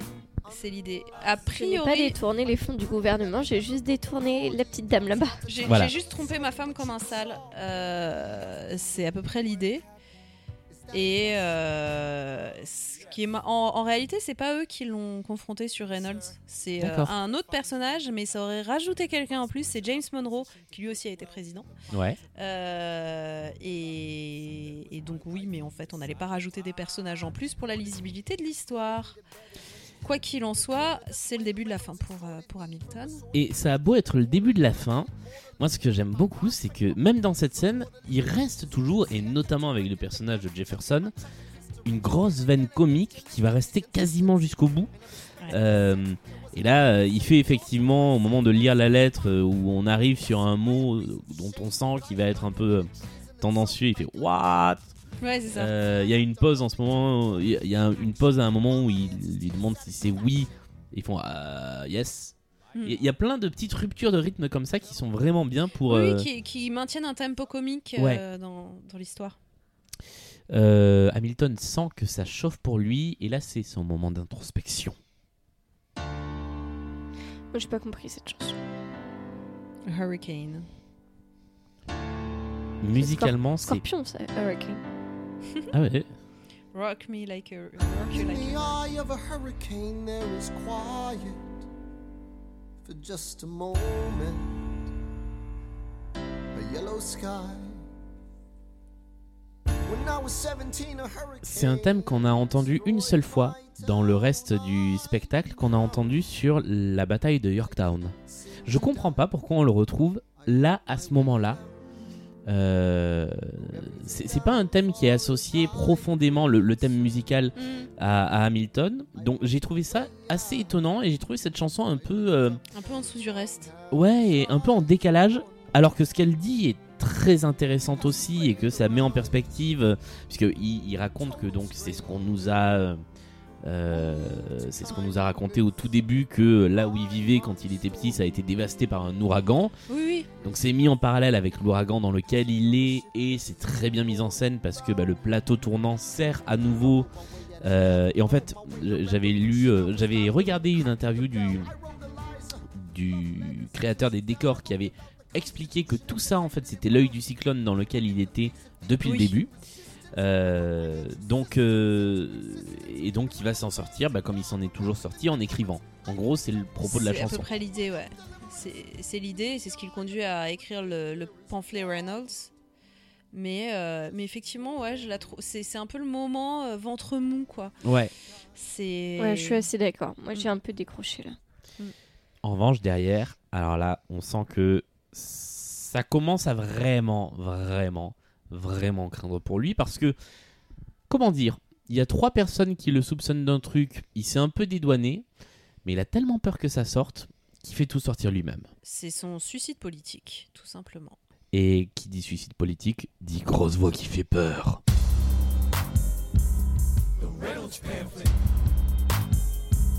Have you read this? Alexander Hamilton had a torrent affair, and he wrote it down James Reynolds. For purposes of improper speculation, my real crime is an amorous connection with his wife for a considerable time. Ce que je trouve intéressant sur ce, sur ce morceau-là, qui est assez court et qui est assez intense, c'est que le, le cœur euh, qui raconte finalement, maintenant c'est ses adversaires politiques. C'est ça. C'est qu'en fait, le cœur, ça a toujours été son adversaire, sauf que maintenant, ils se sont multipliés. Ouais. Et il y a un travail sur le son. C'est le seul moment où je trouve que la version album est supérieure à la version live. C'est qu'il y a un travail sur la spatialisation des voix. Et en fait, Mhm. les voix qui lisent le contenu du pamphlet, ou en tout cas ce qu'ils racontent dans le pamphlet, elles viennent de partout. Et Ouais. si vous écoutez ça au casque, il y en a à droite, à gauche. Et vraiment, on sent cette multiplication des voix et, et le côté euh, oppressant de, de ce qu'il vient de faire. En fait, Ouais. il est, il s'est acculé lui-même.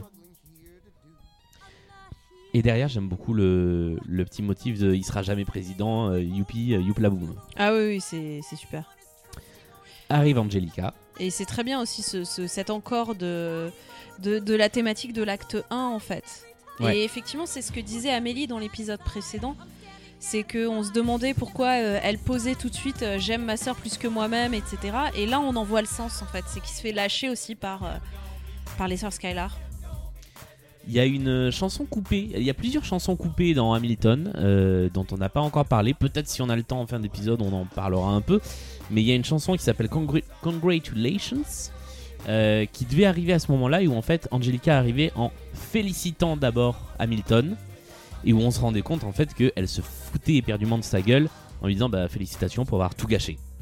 Et C'est dommage de ne pas était- l'avoir laissé Bah parce ouais. que, euh, encore une fois, René Elise Goldsberry est très sous-utilisée dans cet acte. Et, euh, et surtout, elle était pas très longue Ouais. et elle valait le coup. De, de toutes les chansons coupées, je trouve que c'est une des plus, euh, des plus efficaces. Donc il a foutu le seum. Il a, il- non, il a pas foutu le seum, il a foutu le, le, le. Et puis c'est ouais voilà il s'est il s'est fait harakiri et euh, le truc c'est que ça entraîne aussi sa chute personnelle à- de façon euh, graduelle ce qui euh, que ce soit auprès de sa femme puis ensuite euh, ça, ça, ça, ça, entraîne sa famille dans un engrenage euh, littéralement mortel mais moi là la chanson qui suit j'avais dit dans l'épisode précédent qu'il y avait un passage qui était euh, du porno d'historien c'est un peu ça. Euh, moi, c'est cette chanson-là, Burn, je- la suivante, qui est chantée par, euh, par Eliza. Je trouve que Philippe Assou, jusqu'ici, elle, elle, elle, fait une belle interprétation, mais elle est comme très en dessous de Renée Elise Goldsberry. Et là, c'est son moment, c'est son time to shine, je trouve, cette chanson-là. Et j'adore cette chanson à plein d'égards. Et la chanson s'appelle Burn. Avec un thème qu'on n'a encore jamais entendu. Parce qu'elle devient quelqu'un d'autre.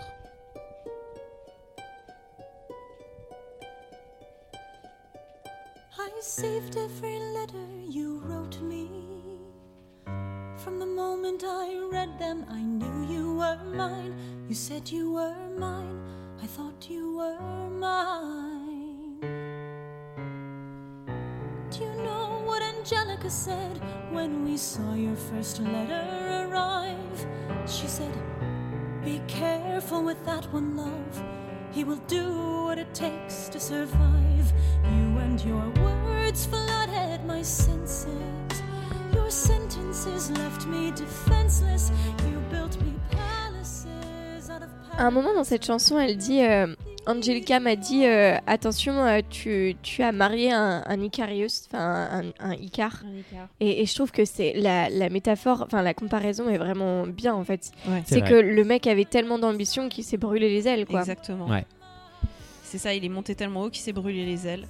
Et, euh, et moi j'adore parce que euh, il met en scène euh, Eliza qui est blessée, qui donc va brûler. En fait, c'est ça qu'elle met, c'est ça burn. C'est non seulement il s'est brûlé les ailes, le Icar, et par ailleurs c'est Eliza qui fait ce geste de brûler toutes les lettres et les documents personnels euh, qu'elle a reçus de Alexander. Et elle dit euh, cette phrase qui est très belle I'm erasing myself from the narrative. Je, je m'efface de l'histoire. Je m'efface de l'histoire. Je veux pas qu'on sache ce que j'ai pensé. Je veux pas qu'on sache comment j'ai réagi. Je ne veux pas être présente dans ce récit historique. Et c'est génial parce qu'en fait, quand on est historien, c'est vrai qu'un truc qu'on regrette souvent, c'est de pas avoir assez de sources pour travailler sur les femmes. Et c'est un beau commentaire parce que euh, là, en fait, c'est une liberté prise par, euh, par Lin-Manuel Miranda, mais c'est une façon de dire euh, bah, pourquoi on n'a pas de traces sur ces femmes? Peut-être qu'elles ont choisi de faire ça. Et en l'occurrence, c'est quelque chose. on n'a pas de traces de la réaction d'E- d'E- d'Eliza à cet adultère. Et donc, ça serait une piste pas déconnante. Et c'était courant en plus de la part des épouses de figures publiques de peur de voir leurs documents personnels euh, se retrouver en pleine attention publique, ouais. de, de les détruire en fait. Donc euh, donc c'est c'est un chouette commentaire là-dessus qui est servi en plus par l'intensité délirante de Philippe Assou à ce moment-là parce que jusqu'ici en fait elle avait toujours des airs, des airs très lancinants, très répétitifs qui incarnaient ce qu'elle était une routine en fait. Une routine familiale, une routine aimante et familiale. Et là, euh, elle est dans une rupture et donc elle propose quelque chose de nouveau et quelque chose de beaucoup plus intense. Je trouve ce, ce moment mais incroyable. Et puis au-delà de ça, je trouve que c'est beau, c'est honnête en fait de, de dire bah en fait euh, on a cherché et en fait on n'a pas trouvé euh, les, les, les traces de de ça et les, les- des, des sources sur ses réactions et sur comment elle a réagi. Et en fait, on ne sait pas comment elle a réagi, donc on va lui faire chanter qu'on ne sait pas comment elle a réagi. Ouais. Et je trouve que c'est honnête, quoi. On n'essaie pas de nous faire euh, avaler euh, des couleuvres. Je crois juste qu'elle a dit plus tard dans une correspondance avec James Monroe, donc celui qui avait confronté euh, Hamilton euh, en vrai. euh, elle lui a- euh, je crois qu'elle elle avait laissé entendre qu'elle lui avait jamais pardonné, ou c'est Monroe qui dit que c'est pas elle qui lui a dit, mais euh, c'est lui qui a laissé entendre qu'elle ne lui a jamais pardonné. Parce qu'en fait, il l'a humiliée publiquement, enfin, il a sali toute sa famille, quoi. Euh, moi, de la même manière que ce que j'avais dit précédemment sur d'autres chansons, j'adore ce que dit cette chanson. Euh, Enfin, rien à rajouter à ce que, à ce que vous avez dit dessus. Mais je ne l'aime pas. Mais, Mais la là chanson encore, en on est tellement Alors après, surpris. sur scène, c'est tellement bien interprété C'est très que intense, en ça fait. passe. Et toutes les chansons, même les chansons longues, passent vite dans ce spectacle parce que c'est tellement intense que Mm.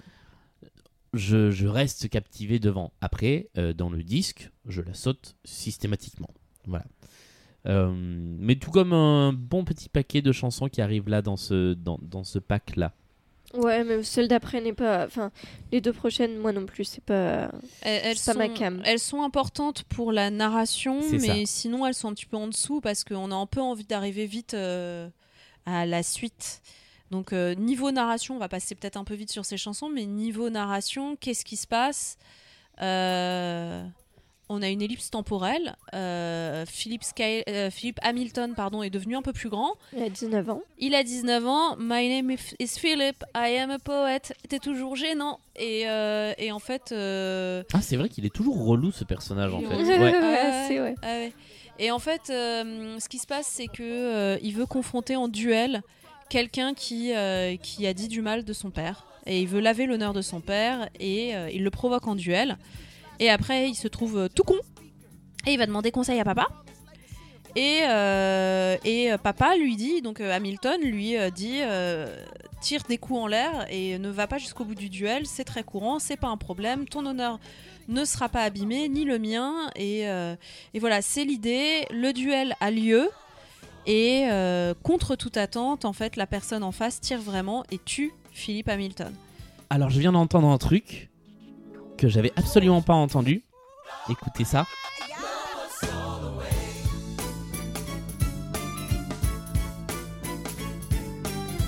Ce petit thème tout mignon, en fait, c'est exactement le thème C'est des le 10 thème des 1, Commandments. 2, 3, Ouais. 4, 5. Ah, et c'est aussi le thème des 10 Dual Commandments Ouais. Ah oui, oui, c'est vrai. C'est le même thème à chaque fois qu'il y a un conte. Qu'il y a un décompte, Et ouais. donc là, en fait, on nous annonce ce qui va se passer mort, juste avec un peu de musique euh, toute joyeuse. C'est vrai. Exactement. J'avais absolument pas fait gaffe à ça, ça vient de me sauter aux, aux oreilles.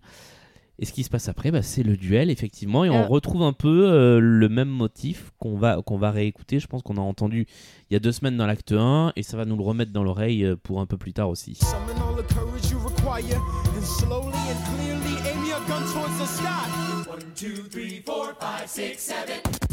Il a pas, il a pas attendu 10. Il a enfreint les règles du coup du. Des, les fameux euh, Ten Dual Commandments. Alors en fait, je, je, je, je suis pas certaine en fait qu'il fallait compter jusqu'à 10. D'accord. C'est euh, ça, c'est un truc qu'ils ont rajouté pour l'effet euh, narratif dramatique. Euh, mais euh, ça, ça fait écho euh, effectivement à ce qu'il y a dans l'acte 1 dont on avait parlé il y a deux semaines sur sur il y a, il y a des règles à respecter qui nous sont rappelées en fait d'une autre manière ici sur on se retrouve on, on, on détermine à, à quel moment on doit tirer en fait etc etc et euh, et, euh, Et l'adversaire tire avant. Du coup. et, et là, il se trouve que l'adversaire tire avant et tue, euh, et tue Philippe. Et ce qui devient un drame familial absolu pour les Hamilton, sachant que dans, le, dans ce, cette version-là, Philippe va demander conseil à son père. A priori, il n'aurait pas demandé conseil à son père en vrai, et quand Hamilton a appris que son fils était allé au duel, euh, il s'est évanoui. Ah ouais. Euh, ouais, d'inquiétude. Donc, euh, donc voilà. Le. Souvenez-vous, pareil, ce qu'on disait en, en début d'épisode, que au moment où il faisait du piano avec sa maman, c'était sur 7, 8, 9 qu'il avait du mal. Ouais. Et c'est à 7 que s'arrête le décompte du duel. Donc là aussi, on Ah, est dans un mal. effet d'annonce. Effectivement, ouais. Euh, et je, je- Mais- mais- je trouve ça génial. euh. Effet d'annonce et effet euh, un peu euh, la tragédie à l'ancienne, quoi, parce qu'il y a le côté le joug, euh, le joug du destin, Le sort Le, le s'abat, fusil de ouais. Tchekhov, quoi. on en oui. parle à chaque épisode du fusil de Tchekhov, décidément. Mais euh, ouais, c'est. Et, Et- c'est un drame dont Hamilton ne se serait jamais remis dans la D'accord. vie, hein. C'est la mort de son fils. Sorry for forgetting what you taught me. My son, We played piano. I taught you piano. You would put your hands on mine. You changed the melody every time. I would always change the line. I know, I know, I would always change the line. I know, I know. Un, deux, trois, quatre, cinq, six, sept, huit, neuf. Six, seven, eight, no. Good. Un, deux, trois, quatre, cinq, six, sept, huit, neuf. Moment de silence. Euh, J'attendais un cri qui n'est pas arrivé en fait, qui est que dans la captation du coup, Ouais, et son cri est Ouais. très touchant. qui, est, qui est assez déchirant. Exactement. Et euh, ça conduit euh, vers ce morceau que moi je trouve magnifique. Je parais que tu le trouves chiant, Julien. Euh, non, Ah j'aime beaucoup. Le It's Quiet Uptown Oui. qui, est, euh, qui porte sur euh, le deuil. There are moments that the words don't reach. Cette fois-ci, c'est euh, Angelica qui chante et qui prend le rôle de narratrice. away the unimaginable, the moments when you're in so deep, it feels easier to just swim down. The Hamiltons move uptown and learn to live with the unimaginable. I spend hours in the garden. Walk alone to the store, and it's quiet uptown. I never liked the quiet before. Alors moi je suis incapable en fait d'expliquer euh, avec, avec raison pourquoi j'aime ce morceau. Euh, parce que effectivement il a tout pour me déplaire. Mais c'est juste que quand j'ai vu euh, la captation à ce moment-là, donc j'ai vu, à partir de là on arrive à peu près sur le moment que j'ai vu qu'une seule fois. Euh, puisque ce que je racontais dans le premier épisode c'est que j'ai tellement vu le début que je suis jamais arrivé vraiment au bout. Euh, mais euh, ce, ce passage m'a tellement touché que j'ai versé de chaudes larmes sur toute la chanson de bout en bout. Ah oui, c'est. Et, et c'est pour ça que je l'aime en fait, et c'est pour ça que ça me, ça, ça me touche, sans, sans explication rationnelle. Ah, moi, le seul commentaire que j'écris sur cette chanson, c'est en lettres capitales la chiale. Donc, Voilà. Ouais. Et, euh, et ils sont. euh, Hamilton et, euh, et Eliza, donc euh, Philippe Assou et euh, Lin-Manuel Miranda, sont euh, dans, dans cette interprétation où ils bougent quasiment pas. Euh, et, et ce passage où ils sont côte à côte et en fait juste Elle lui elle lui prend, la main, Mm. c'est euh, c'est la chialade. Et c'est. euh, en fait, on retrouve toujours ce truc de euh, vouloir nous montrer que c'est des gens, en fait. C'est-à-dire que là, ça fait. Pourquoi aussi, on- peut-être, on, est à ce point ému? C'est que ça fait une heure de spectacle euh, de deuxième acte qu'on regarde à base de. euh, combat euh, politico-politicien. euh, mais alors, qui c'est qui va payer les impôts pour la dette et, qui sait, et quelle est notre attitude vis-à-vis de la Révolution française? Mais c'est un père qui vient de perdre son fils, en fait.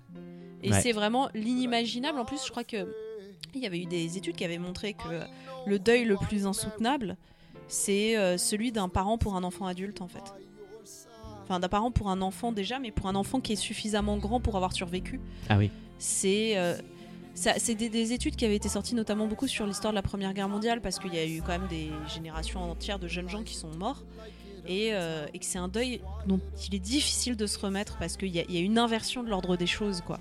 Oui, c'est pas les enfants qui sont censés partir avant les parents. Les, les parents, les enfants sont pas censés partir avant les parents et quand c'est des enfants en bas âge, à une certaine époque, on considérait qu'ils étaient encore très fragiles. Là, c'est ouais, c'est inimaginable en fait. Voilà. Bien, on chiale tout de suite ou on revient un peu à la politique? C'est la petite vanne de. Je crois que c'est Jefferson qui, moi, me fait beaucoup rire où il a dit euh, Can we go back to politics?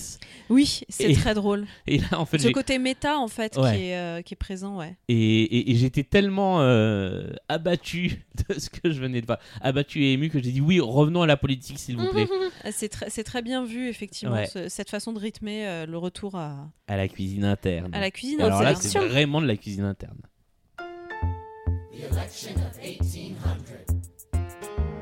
Can we get back to politics? Please. Yo, every action has its equal opposite reaction. John Adams shat the bed. I love the guy, but he's in traction. Alors, juste pour le point. euh, Ouais, je crois qu'on a besoin d'un résumé.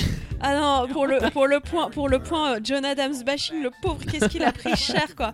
Parce que là, t'as euh, Jefferson qui parle des élections euh, de 1800. Euh, je, je sais plus c'est quoi le début de la phrase, mais il dit il a chié dans les, droits, dans les draps. J'aime vachement ce mec-là, mais franchement, il a fait un boulot de merde. C'est hyper drôle. Je, je retrouve la phrase, pardon, mais euh, John Adams shat the bed. J'avais pas du tout compris ça, moi. Ah non, mais c'est dur. En gros, concrètement, euh, ce qui se passe, c'est que euh, John Adams a été élu deuxième président des États-Unis en 96, donc entre 96 et 1800. Et euh, il se présente à sa réélection, mais la, la présidence de John Adams a été un échec total. Ouais. Il a, il a été infoutu, d'une part, de canaliser les, les républicains démocrates, ses ennemis, et en plus, ses alliés sont devenus ses ennemis, Hamilton. Euh, donc, euh, donc voilà, et il n'a pas réussi, euh, il a pas, c'est une présidence ratée, quoi. Et, euh, et donc du coup, à la, à la- les- aux élections de 1800, il y a quatre candidats. Enfin, il y en a au moins trois qui, qui comptent. Il y a John Adams qui se présente à sa réélection, Jefferson et Aaron Burr. Et Ouais. euh, les deux derniers se présentent sous la même bannière euh, républicain-démocrate. Les deux arrivent en tête et John Adams il se fait dégager, mais comme un, comme un malpropre quoi. Euh, donc euh, donc c'est- très drôle en fait euh, ce, ce truc-là. euh, et, et par ailleurs en fait Jefferson et John Adams étaient très bons amis. Ils sont morts le même jour d'ailleurs, euh, un 4 juillet. Ah ouais. Ouais. D'accord. Ah ouais, Donc- tout est relié. Ah non, mais c'est drôle, ça fait un peu très théorie du complot, mais ils sont morts. ils ont tous les deux contribué à la rédaction de la Déclaration d'indépendance. Ils meurent le jour de l'anniversaire de la Déclaration d'indépendance, le même jour à quelques heures en euh, 1826, je crois, si je dis pas de bêtises. Ah, Ou et dans- 28, 28, pardon. Et si Non, on 26. additionne 26. leur- leurs heures de mort plus 1926, ça fait 666. Ça écrit Hamilton dans le ciel. Exactement. Exactement. Sous une forme de pyramide. Mais, euh, là, mais- il y a la- Donc c'est drôle, quoi, voilà. Et là, il y a la reprise aussi de Wouldn't be nice uh, to have Washington on your side Ouais. Et Mais du coup, là, to have Hamilton, Hamilton on, your, side. Parce que effectivement, euh, Il a là, de l'influence, le petit. Il a de l'influence le petit et c'est lui qui est devenu en fait la figure euh, la plus importante de l'autre faction, de la faction des fédéralistes. Et, euh, et donc en gros, euh, on, dit euh, sur ces deux candidats républicains démocrates, comme ils sont deux dans le même camp, celui qui sera soutenu par, par Hamilton a le plus de chances d'être élu. En tout cas, c'est ce qui est mis en scène dans, cette, dans, dans, le, show. Et, et Hamilton décide d'accorder son soutien à Jefferson, son ennemi de toujours, tout en ayant comme argument bah, Jefferson, au moins, il a le mérite d'avoir des idées. Ouais. Et d'être euh, loyal à ses idées. Et d'être loyal à ses idées, ce qui n'est pas le cas d'Aaron Burr. Et donc, euh, ça conduit à une victoire de Jefferson, massive, hein, c'est ce qui est dit. You won in a landslide, vous avez gagné de façon massive. Et euh, Burr à être deuxième, donc à devenir vice-président. À vrai dire, en fait, la victoire de Jefferson est pas si massive déjà, et, euh, et c'est pas Hamilton qui a décidé de l'élection. hein, c'est, il a apporté son soutien, mais son rôle n'est pas non plus à ce point décisif. voilà. Euh, D'autant que euh, y il y a la question qui a été beaucoup posée euh, aussi à une époque, c'était de savoir si, si Hamilton n'avait pas chuté comme ça politiquement, est-ce qu'il aurait pu devenir président? Parce que c'est ce qui est mis en scène dans la chanson précédente. Oui, là, où c'est ils disent, ouais. En fait, sa faction, les fédéralistes, étaient déjà en perte de vitesse, donc voilà.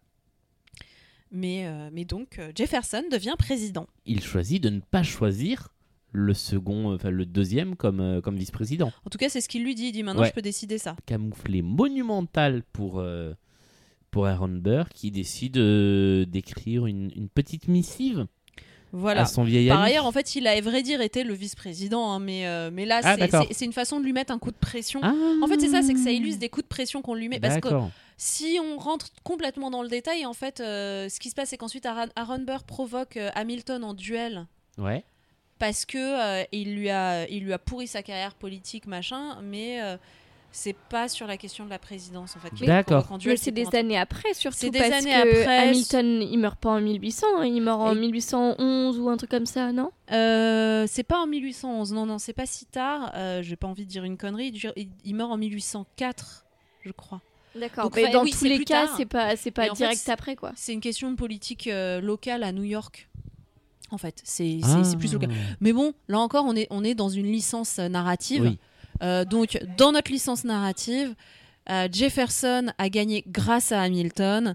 Et il a gagné de manière massive grâce à Hamilton, ce qui a pourri complètement la carrière d'Aaron Burr. Et Aaron Burr est pas du tout content. Et il lui écrit ceci.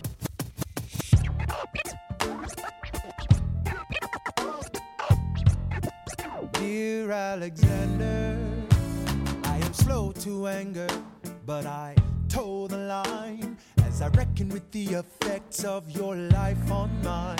I look back on where I failed, and in every place I checked, Là, pour la trad, il, il dit euh, You kept me from, from the room where, where it happens. Donc, vraiment, il, enfin, il lui en tient tellement rigueur que là, c'est en fait, euh, même quand j'aurais pu être dans la room where it happens, dans la pièce où Tu ça m'en se as passe, empêché. tu m'en as encore empêché, quoi. Ouais. C'est vraiment, en fait, c'est ça, ça gradue aussi. Mm. Et, et là, en fait, il est vraiment en mode euh, Putain, mais même quand j'aurais pu y être, tu, tu, tu me.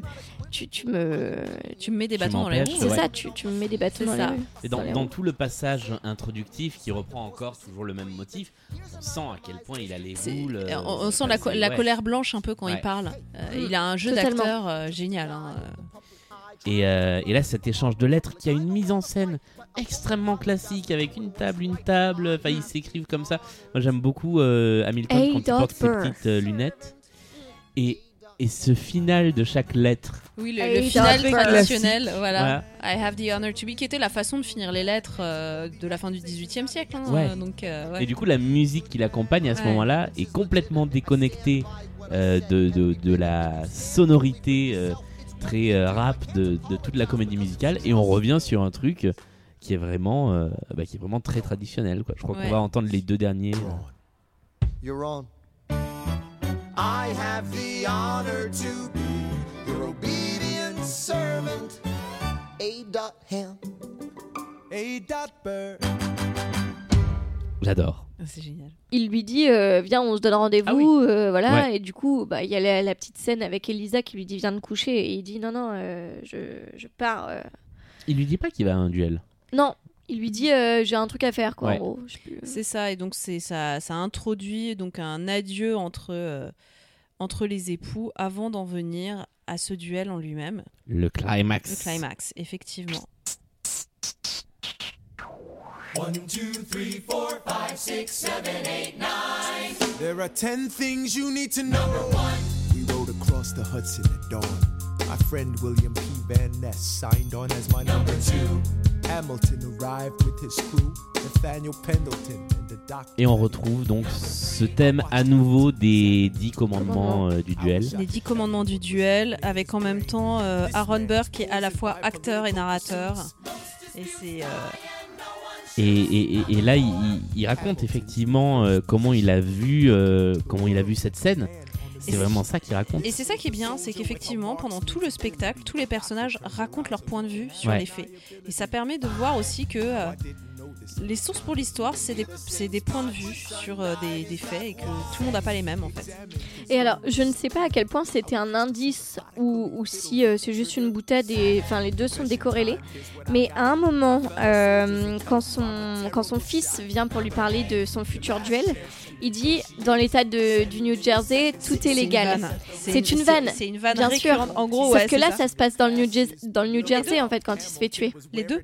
Bah, c'est exactement où Philippe, son fils s'est fait tuer. Philippe et les deux ouais. sont Oui, dans le New Jersey. c'est ouais. exactement au même endroit. Mais du coup, est-ce que c'est pas aussi un peu une manière de dire de toute façon, voilà, ta mort elle sera légale quoi Euh, je sais pas. Je, euh, je pense que c'est vraiment pour la vanne sur New Jersey parce que dès que t'entends ok. New Jersey, euh, c'est les, c'est les Belges. hein. Enfin, euh, c'est les Belges mythes les Marseillais, hein, les- le New Jersey. Désolé, mais euh, c'est un peu ça quoi.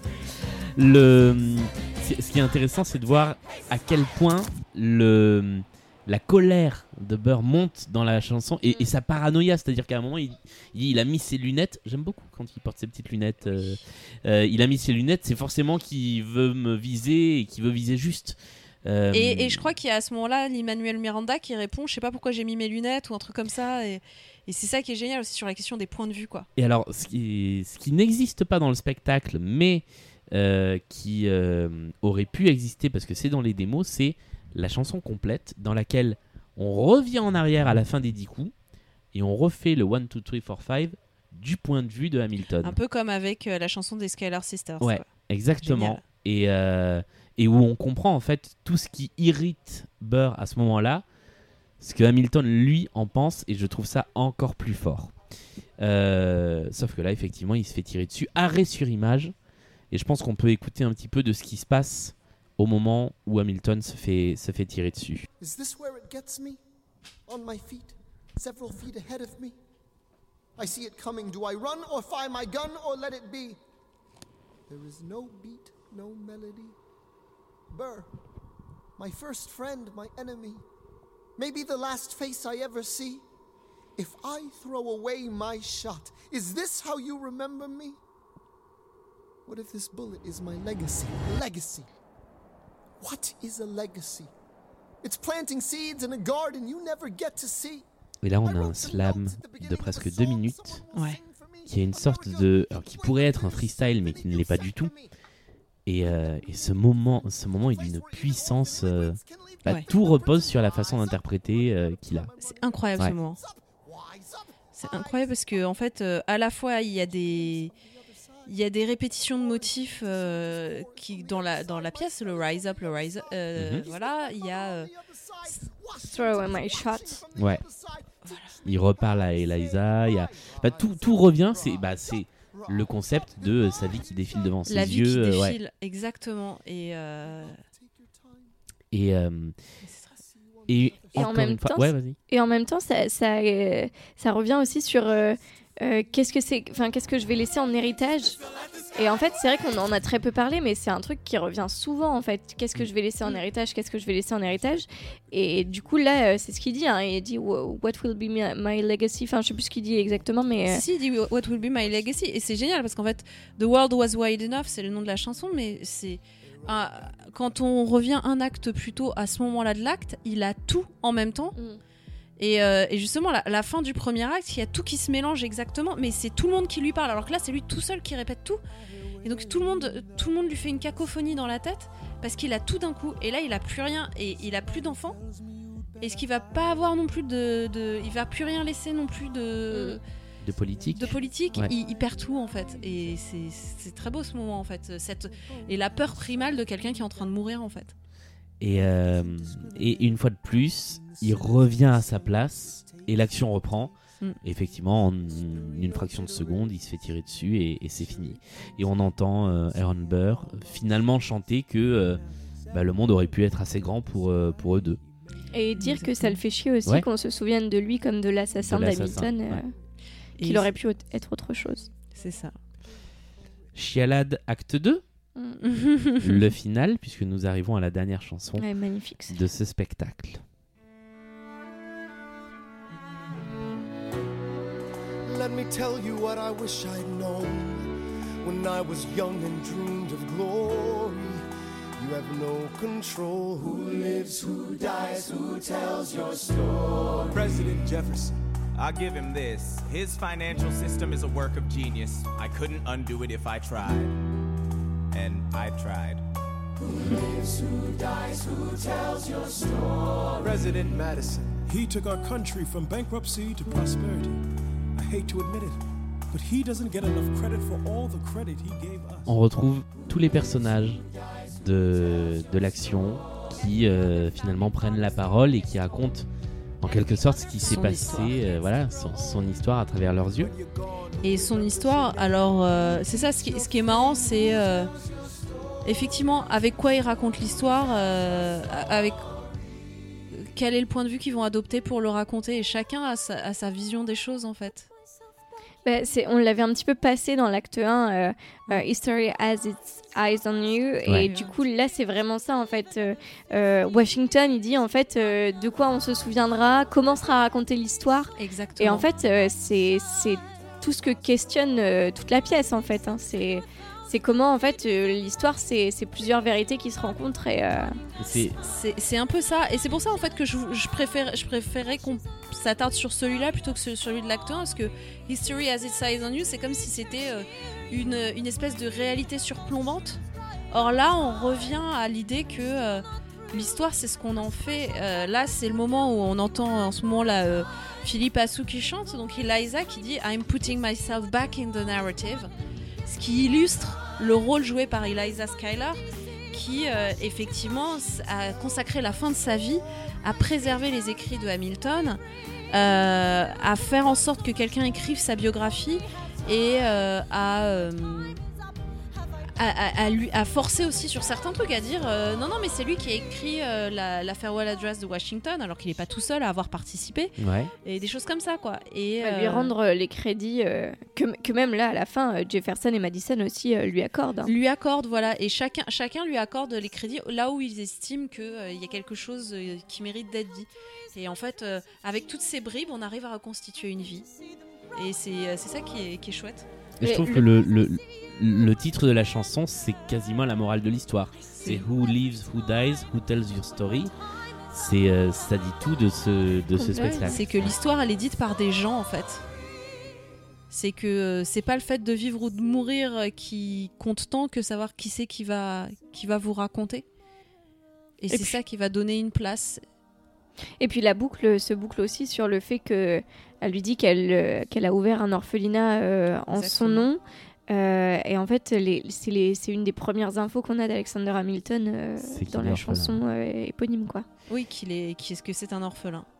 Donc, euh, donc ouais, c'est, c'est- ça, ça fait une narration à la fois circulaire, à la fois on a une belle progression et c'est, euh, c'est un beau discours sur, euh, à la fois sur le récit historique, mais aussi sur la façon de raconter une histoire, puisque en fait c'est ce qu'on aura vu expérimenter pendant 2h, euh, 2h40, c'est euh, comment on nous raconte une histoire. Et c'est ça qui est chouette, c'est que pendant tout le spectacle, euh, on, a peu de scènes avec des gens qui se parlent directement. Il y a beaucoup de scènes où c'est des gens qui racontent ce qu'ils ont vécu en fait et qui, euh, qui vont donner une version des faits et des fois qui ils n'ont pas tous la même version.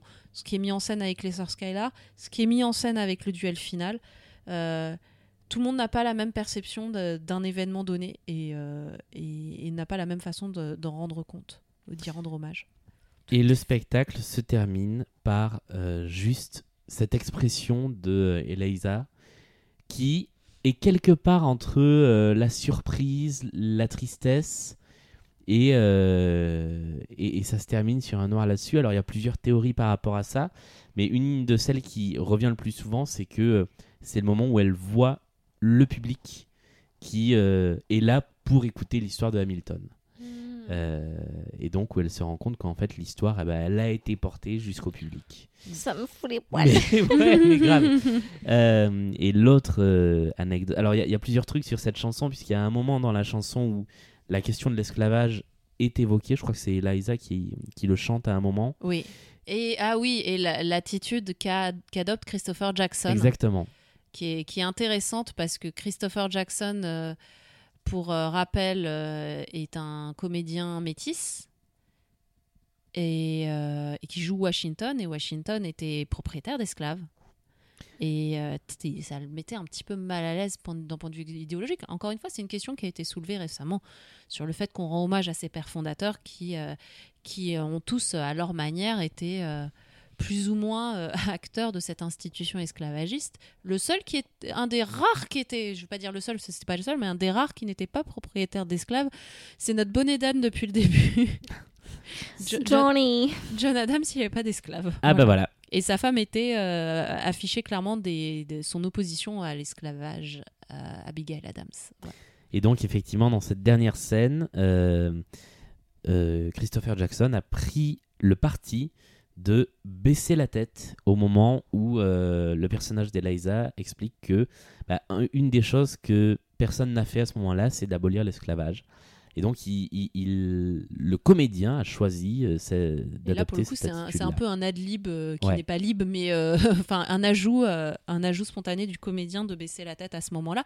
Et c'est chouette de l'avoir fait parce qu'effectivement, c'est- une façon de restituer euh, une conscience que euh, cette, euh, cette façon de raconter l'histoire, elle est très enthousiasmante pour ce qu'elle euh, pour ce a d'inclusif, mais qu'il faut pas oublier que malgré tout, elle conduit peut-être un peu à édulcorer certaines, certaines choses, à, rendre plus plus soft en fait parce qu'en en général quand on raconte l'histoire de, de ces pères fondateurs on le précise hein, qu'ils ont complètement passé sous silence l'esclavage hein. quand on fait la constitution des États-Unis on détermine que les esclaves comptent pour 3 cinquièmes de personnes hein Ouais. par exemple, pour le comptage des, des, des recensements notamment. Voilà. Dernière petite anecdote, enfin à moins que vous, vous ayez des choses à rajouter, euh, le spectacle s'appelle Hamilton et pas Alexander Hamilton, notamment parce que une des nombreuses théories de fans, c'est que c'est autant l'histoire d'Alexander que d'Eliza, et peut-être même plus l'histoire d'Eliza que d'Alexander. Donc voilà, théorie, ce serait laissé à la libre interprétation que de dire que c'est l'histoire d'Hamilton. Alors, vu que le spectacle s'ouvre sur une chanson qui s'intitule Alexander vrai. Hamilton, et je pense que c'est peut-être plus accrocheur, mais j'aime quand même bien cette théorie parce que euh, elle est belle et qu'elle dit quelque chose de chouette sur ce qu'on a déjà dit euh, dans l'épisode précédent et dans celui-ci sur euh, le rôle joué par les femmes. Je suis pas 100% euh, d'accord avec cette théorie parce que c'est aussi ce qu'on a pu reprocher malgré tout, c'est que elles, ont, elles sont super hein, les deux euh, et elles ont des rôles chouettes. Mais malgré tout, c'est quand même une pièce qui est très très masculine. Hein. C'est pas, on va bah pas se oui, mentir. hein. oui, oui. Complètement. Donc, euh, voilà. Un petit top 3 flop 3 pour finir? Oh bah allez. Allez. Top 3, flop 3 de toute l'équipe. Top 3, flop 3 de ce spectacle. Et alors qu'à notre horloge, il est 1h11 du matin et que nous avons dépassé les 4 heures d'enregistrement total aujourd'hui, le top 3 euh, de Virginie, tiens. Allez. Alors le top 3, je- bon ça va pas pouvoir être un top 3 de casting parce que sinon ce serait un top 12 environ. Mais donc on va, on va le regrouper en disant que c'est un casting qui est environ parfait. Ouais. Euh, que ce soit pour euh, le côté euh, émotionnel, je pense à Leslie Odom ou à Philippe Assou, ou pour le côté vraiment savoir gérer le- le- les ressorts humoristiques. Je pense notamment à David Diggs ou surtout à Jonathan Groff. Bon, c'était juste pour citer cela, mais tout- enfin, vraiment quasiment tout le monde est, est formidable. Donc ce serait mon premier top qui est pas très très original. Deuxième top, la, ce que j'ai appelé la cohérence musicale, mais euh, j'ai l'impression, je, je repense à une copie d'étudiant que j'avais quand il y, a, il y a des années, quand je, en première année de licence, qui m'explique que euh, euh, c'est l'occasion pour le général de Gaulle de pouvoir montrer l'étendue de sa culture. Et merci pour lui, oui, il avait la culture. Là, c'est un peu ça, c'est euh, ouais, bra- bravo, bonne cohérence. Mais j'aime bien en fait, euh, ce que je veux dire par là, c'est les reprises et les variations Ouais. de certains thèmes parce que je trouve que effectivement c'est ce qui donne de la lisibilité au spectacle pour un spectacle qui est très dense. Alors pour nous qui sommes pas anglophones déjà, mais je pense que même pour un public anglophone c'est extrêmement dense à suivre et il y a beaucoup d'informations et, euh, et ça peut être assez rédhibitoire et en fait la façon dont il s'y est pris pour rendre la chose lisible c'est cette euh, ce jeu sur, euh, sur des thématiques musicales qui sont reprises qui sont variées euh, qui sont réadaptés, etc., ça permet de rythmer et de rendre lisible la narration.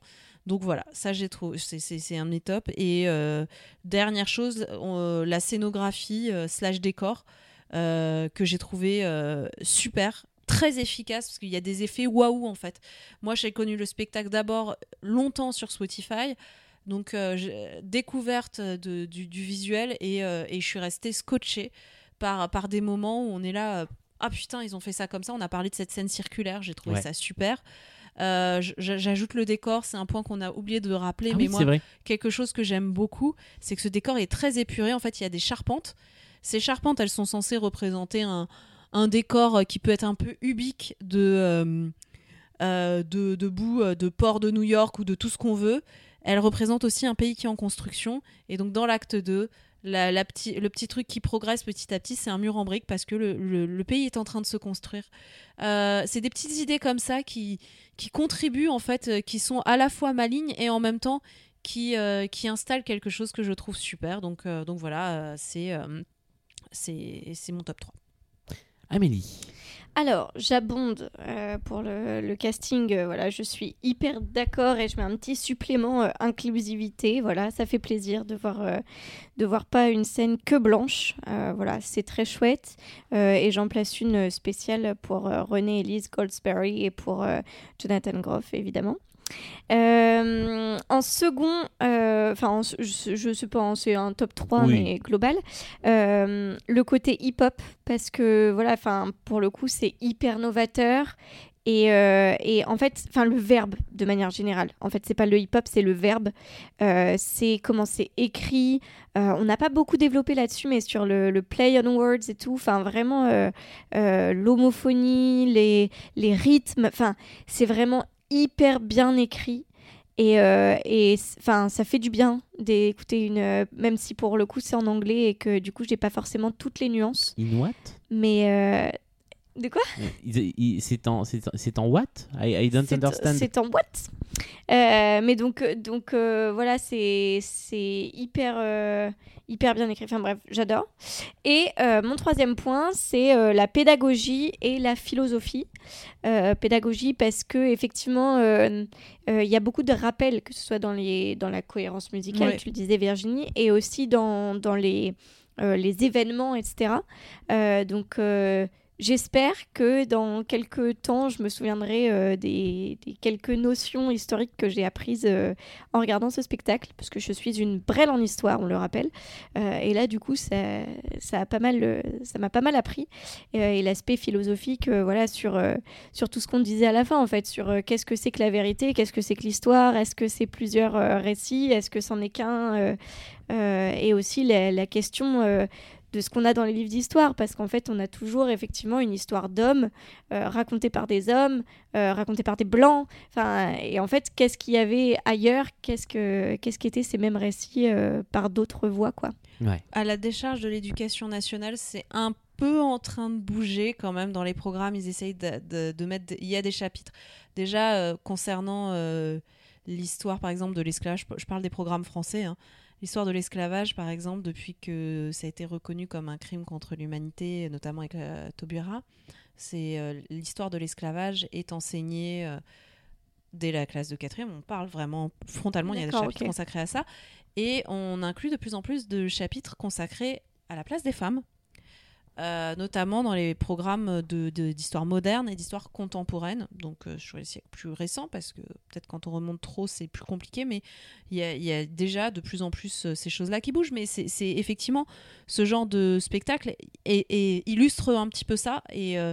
C'est pas tant une leçon d'histoire, euh, ce spectacle, qu'un dialogue avec l'histoire, et c'est ça qui est chouette en fait. Ouais, Et, je suis hyper d'accord. qui peut donner en fait envie d'aller voir euh, justement dans les cours d'histoire ensuite peut-être mais euh, ça donne cette envie c'est ça qui est chouette Et toi, Julien? À moi? Alors, number one, euh, le rythme. Euh, parce que je trouve que, euh, bah, c'est ce que je disais à un moment, euh, il n'y a pas un quart d'heure qui se passe sans qu'il y ait une scène qui euh, scotche le public, euh, que ce soit sur la scénographie, que ce soit sur euh, la musique. Enfin, vraiment, ça n'arrête pas les transitions. On n'en a pas beaucoup parlé parce que elles sont. bah, il faut regarder le, ou écouter le spectacle dans son intégralité pour en prendre conscience, mais les transitions sont très rapides, ça va très très vite. C'est hyper rythmé. Deuxièmement, la comédie. J'ai ri pendant le spectacle et je m'y attendais vraiment pas. Je m'attendais à un spectacle vraiment sérieux et j'ai été hyper agréablement surpris. C'est ma meilleure surprise sur ce spectacle parce que vu ce qu'on en disait, je me doutais que ça allait être quelque chose de qualité. Mais euh, Broadway n'est pas un- une discipline euh, où euh, j'ai été habitué à rire. Et c'est peut-être ça aussi qui me, bloque un peu dans mon approche de ces spectacles-là. C'est que je trouve que c'est souvent assez sérieux. Pas ça, tout. Je suis mais- d'accord, effectivement, la tradition française est plus dans un côté euh, à mélanger les Ouais. genres et qui est. euh, Mais Et- comme quoi, ils ont vraiment cassé tous les codes. Ah hein. ouais. Mm. Et, et là, je trouve, euh, bah, je trouve que effectivement, euh, c'est, euh, bah, c'est c'est sérieux quand il faut. Et quand il y a besoin d'amener une petite touche légère, ben, elle est là. Que Mm. ce soit avec le roi, que ce soit avec Jefferson, enfin, il y a- il y a- que ce soit avec euh, Hamilton lui-même, euh, je trouve qu'il y a plein de passages vraiment très drôles. Et puis le troisième point, c'est effectivement les thèmes musicaux euh, récurrents qui sont d'une richesse impressionnante et surtout qui arrivent à se mélanger, à se mixer, à s'influencer les uns les autres. Et je trouve ça absolument génial. Euh, flop 3 On refait dans le Allez. même ordre?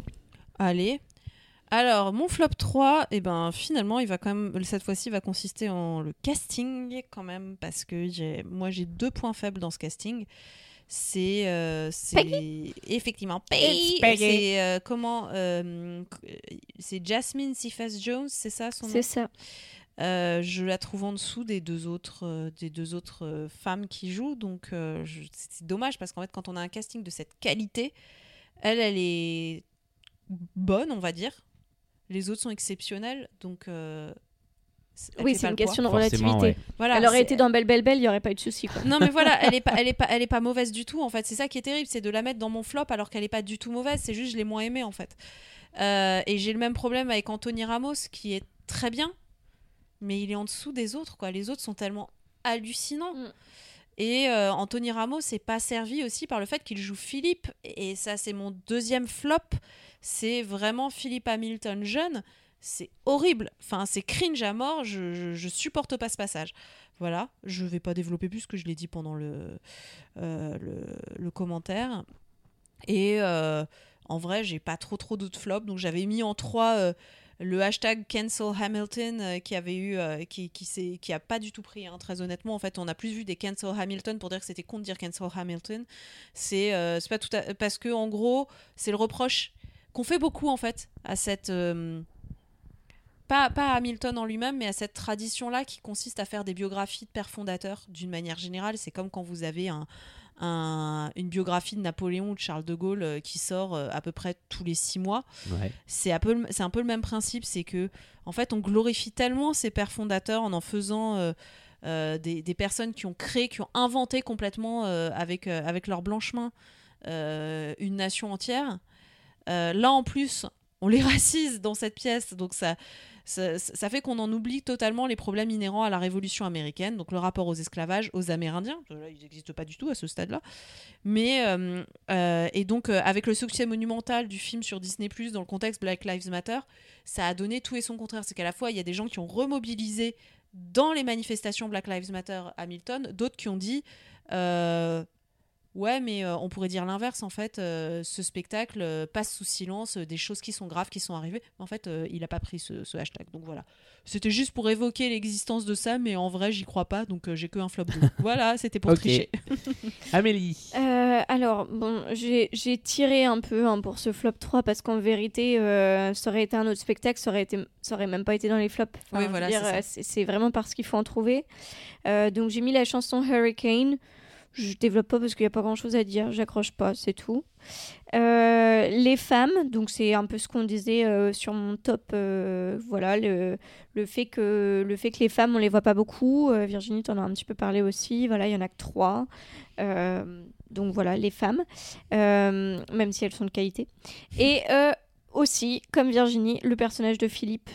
Euh, c'est pas tant Anthony Ramos en lui-même, c'est Philippe. En fait, euh, euh, on s'attend à ce que voir grandir un, un personnage, etc., on peut s'y attacher, etc. Bah, en fait, il est mort et j'étais là, bon, bah, dommage.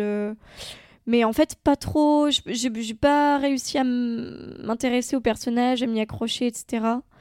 Donc, bon, en même temps, il grandit très vite, hein, mais, mais voilà, du coup, je, ce, ce personnage-là, je le trouve pas. Euh, J'imagine qu'il est intéressant dans l'intrigue, puisque tu l'as dit, Virginie, ça l'a quand même beaucoup. euh, Oui, ça, ça a brisé. euh, Euh, bien sûr. Ça a brisé le l'homme euh, Alexandre l'homme que c'était. mais- Bah mais voilà. Mais, euh, mais c'est vrai que pour le coup, euh, émo- narrativement, ça doit avoir sa, son, son, son intérêt, mais émotionnellement, je j'achète pas. Voilà. Et c'est à moi de terminer. Euh, alors, en premier, j'ai mis, et je vais pas me faire des amis, le final. Parce que il est très beau, extrêmement touchant, mais je m'attendais tellement pas à ça.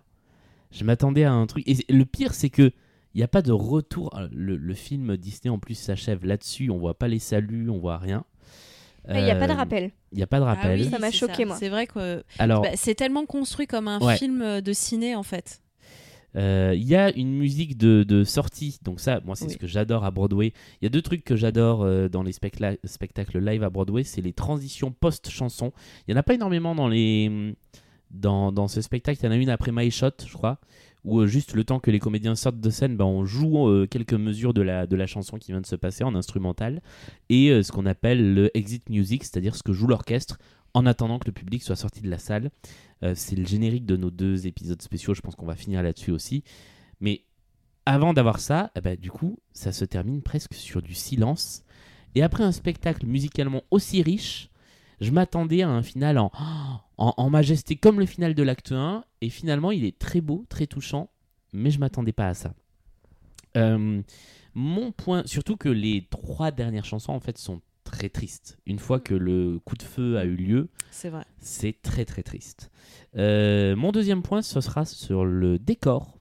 Pas la scénographie, pas les lumières, parce que tout ça, je trouve ça génial, mais vraiment le décor en lui-même qui est très très euh, fixe, qui ne bouge à aucun moment, à part des mouvements d'escalier, euh, qui se déplacent un peu. Mais voilà, on a un plateau et une coursive. Et bah, je comprends, mais euh, c'est vrai que après c'est une tradition différente. En France, on est plus habitué à des décors qui Des- changent beaucoup. Plus spectaculaire Ouais. et plus grand. hein. C'est ce qu'on disait à l'épisode précédent aussi. C'est que là, c'est quand même une scène qui a pas l'air très grande. Mais euh, même comparé à d'autres spectacles, alors c'est vrai que mes références Broadway, c'est plus les spectacles Disney, que sont Le Roi Lion, que sont euh, Aladdin, où il y a énormément de changements de décor. C'est vrai que là, en fait, il n'y aurait pas du tout ce décor qui est extrêmement symbolique, comme tu disais, d'une nation qui se construit et en même temps du bateau sur lequel est arrivé Hamilton, tout ça à la fois. Euh, le plateau serait nu, il y aurait les accessoires et le plateau tournant et la lumière, bah, ça passerait. Je voilà, je me suis pas du tout attaché au décor, alors qu'en général c'est quelque chose que j'aime beaucoup.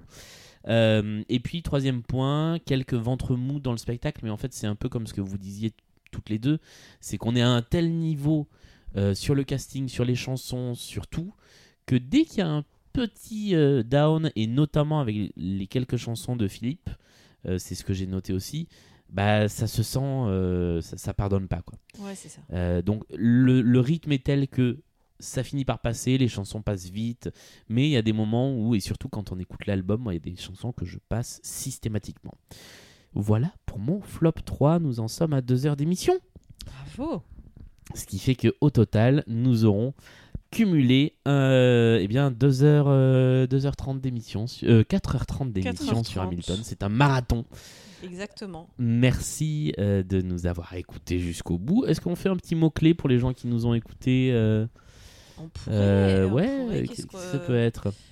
Alors, pendant l'intermède, on Euh. avait dit de nous envoyer un gif de la réaction Ouais. à Starmania. euh, Ah ben, Envoyez-nous un gif de Jonathan Groff si vous avez. euh, Ah ouais. Ouais, voilà. Ouais, ça, on se les passera, ouais.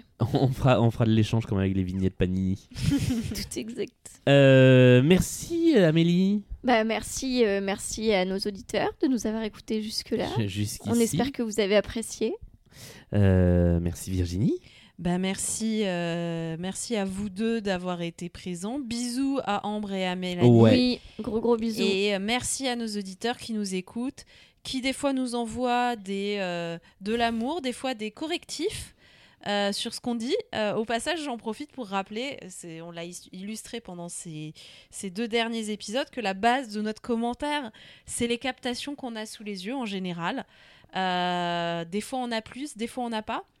Et, euh, et que donc la base du podcast, c'est aussi des avis qui sont variables, mais des avis avant tout qu'on a sur, euh, suivant les, inform- les formations qu'on a, nos âges, nos backgrounds, euh, mais que c'est un podcast qui est voué à être plus... euh, euh, Chillax. Chillax, voilà, un commentaire. On, C'est profondément on- subjectif. On est subjectif Ouais. et on assume d'être subjectif. Donc des fois, on va se tromper. Euh, sur certaines choses, on va faire des petites erreurs factuelles parce qu'on cherche pas à être érudit, on cherche à donner un avis. Donc des fois, quand vous nous faites des correctifs, ça nous fait très plaisir parce que ça permet de, de rectifier un petit peu le tir sur le factuel. Souvent, ça change pas l'interprétation qu'on en aurait fait. Donc euh, voilà, mais euh, ça nous fait plaisir euh, toujours quand vous, euh, quand vous montrez votre intérêt pour ce qu'on pour ce qu'on vous dit. Voilà. Et puis, euh, et, et puis l'idée, c'est aussi de vous donner envie de continuer à regarder des comédies musicales et à en écouter et à explorer ce, cet univers. En tout cas, n'hésitez pas à nous dire si ce genre de, de petites vignettes, euh, enfin grosses vignettes, vous plaît, parce que du coup, on est un petit peu sorti de notre ligne édito euh, et de notre euh, comfort euh, Zone. zone. Euh, donc, euh, n'hésitez pas à nous dire si, euh, si ça vous plaît quand même. Et puis, euh, on se retrouve bientôt pour de nouvelles aventures. Oui, alors il y a quelqu'un qui a dit euh, peut-être que vous allez faire plus de spectacles euh, anglophones. euh, euh, ouais, là c'est l'été, c'est parce que c'est la récré. C'est parce que c'est la récré, que ça s'y prêtait. Et euh, avant tout, nous, on est comédie musicale française. Si vous voulez écouter euh, sur les comédies musicales de Broadway, vous avez le podcast All That Jazz qui en parle beaucoup. Si vous voulez prolonger sur euh, l'histoire dans Hamilton, vous avez Parole d'Histoire. On vous mettra les liens. Voilà. Salut à tous. À bientôt.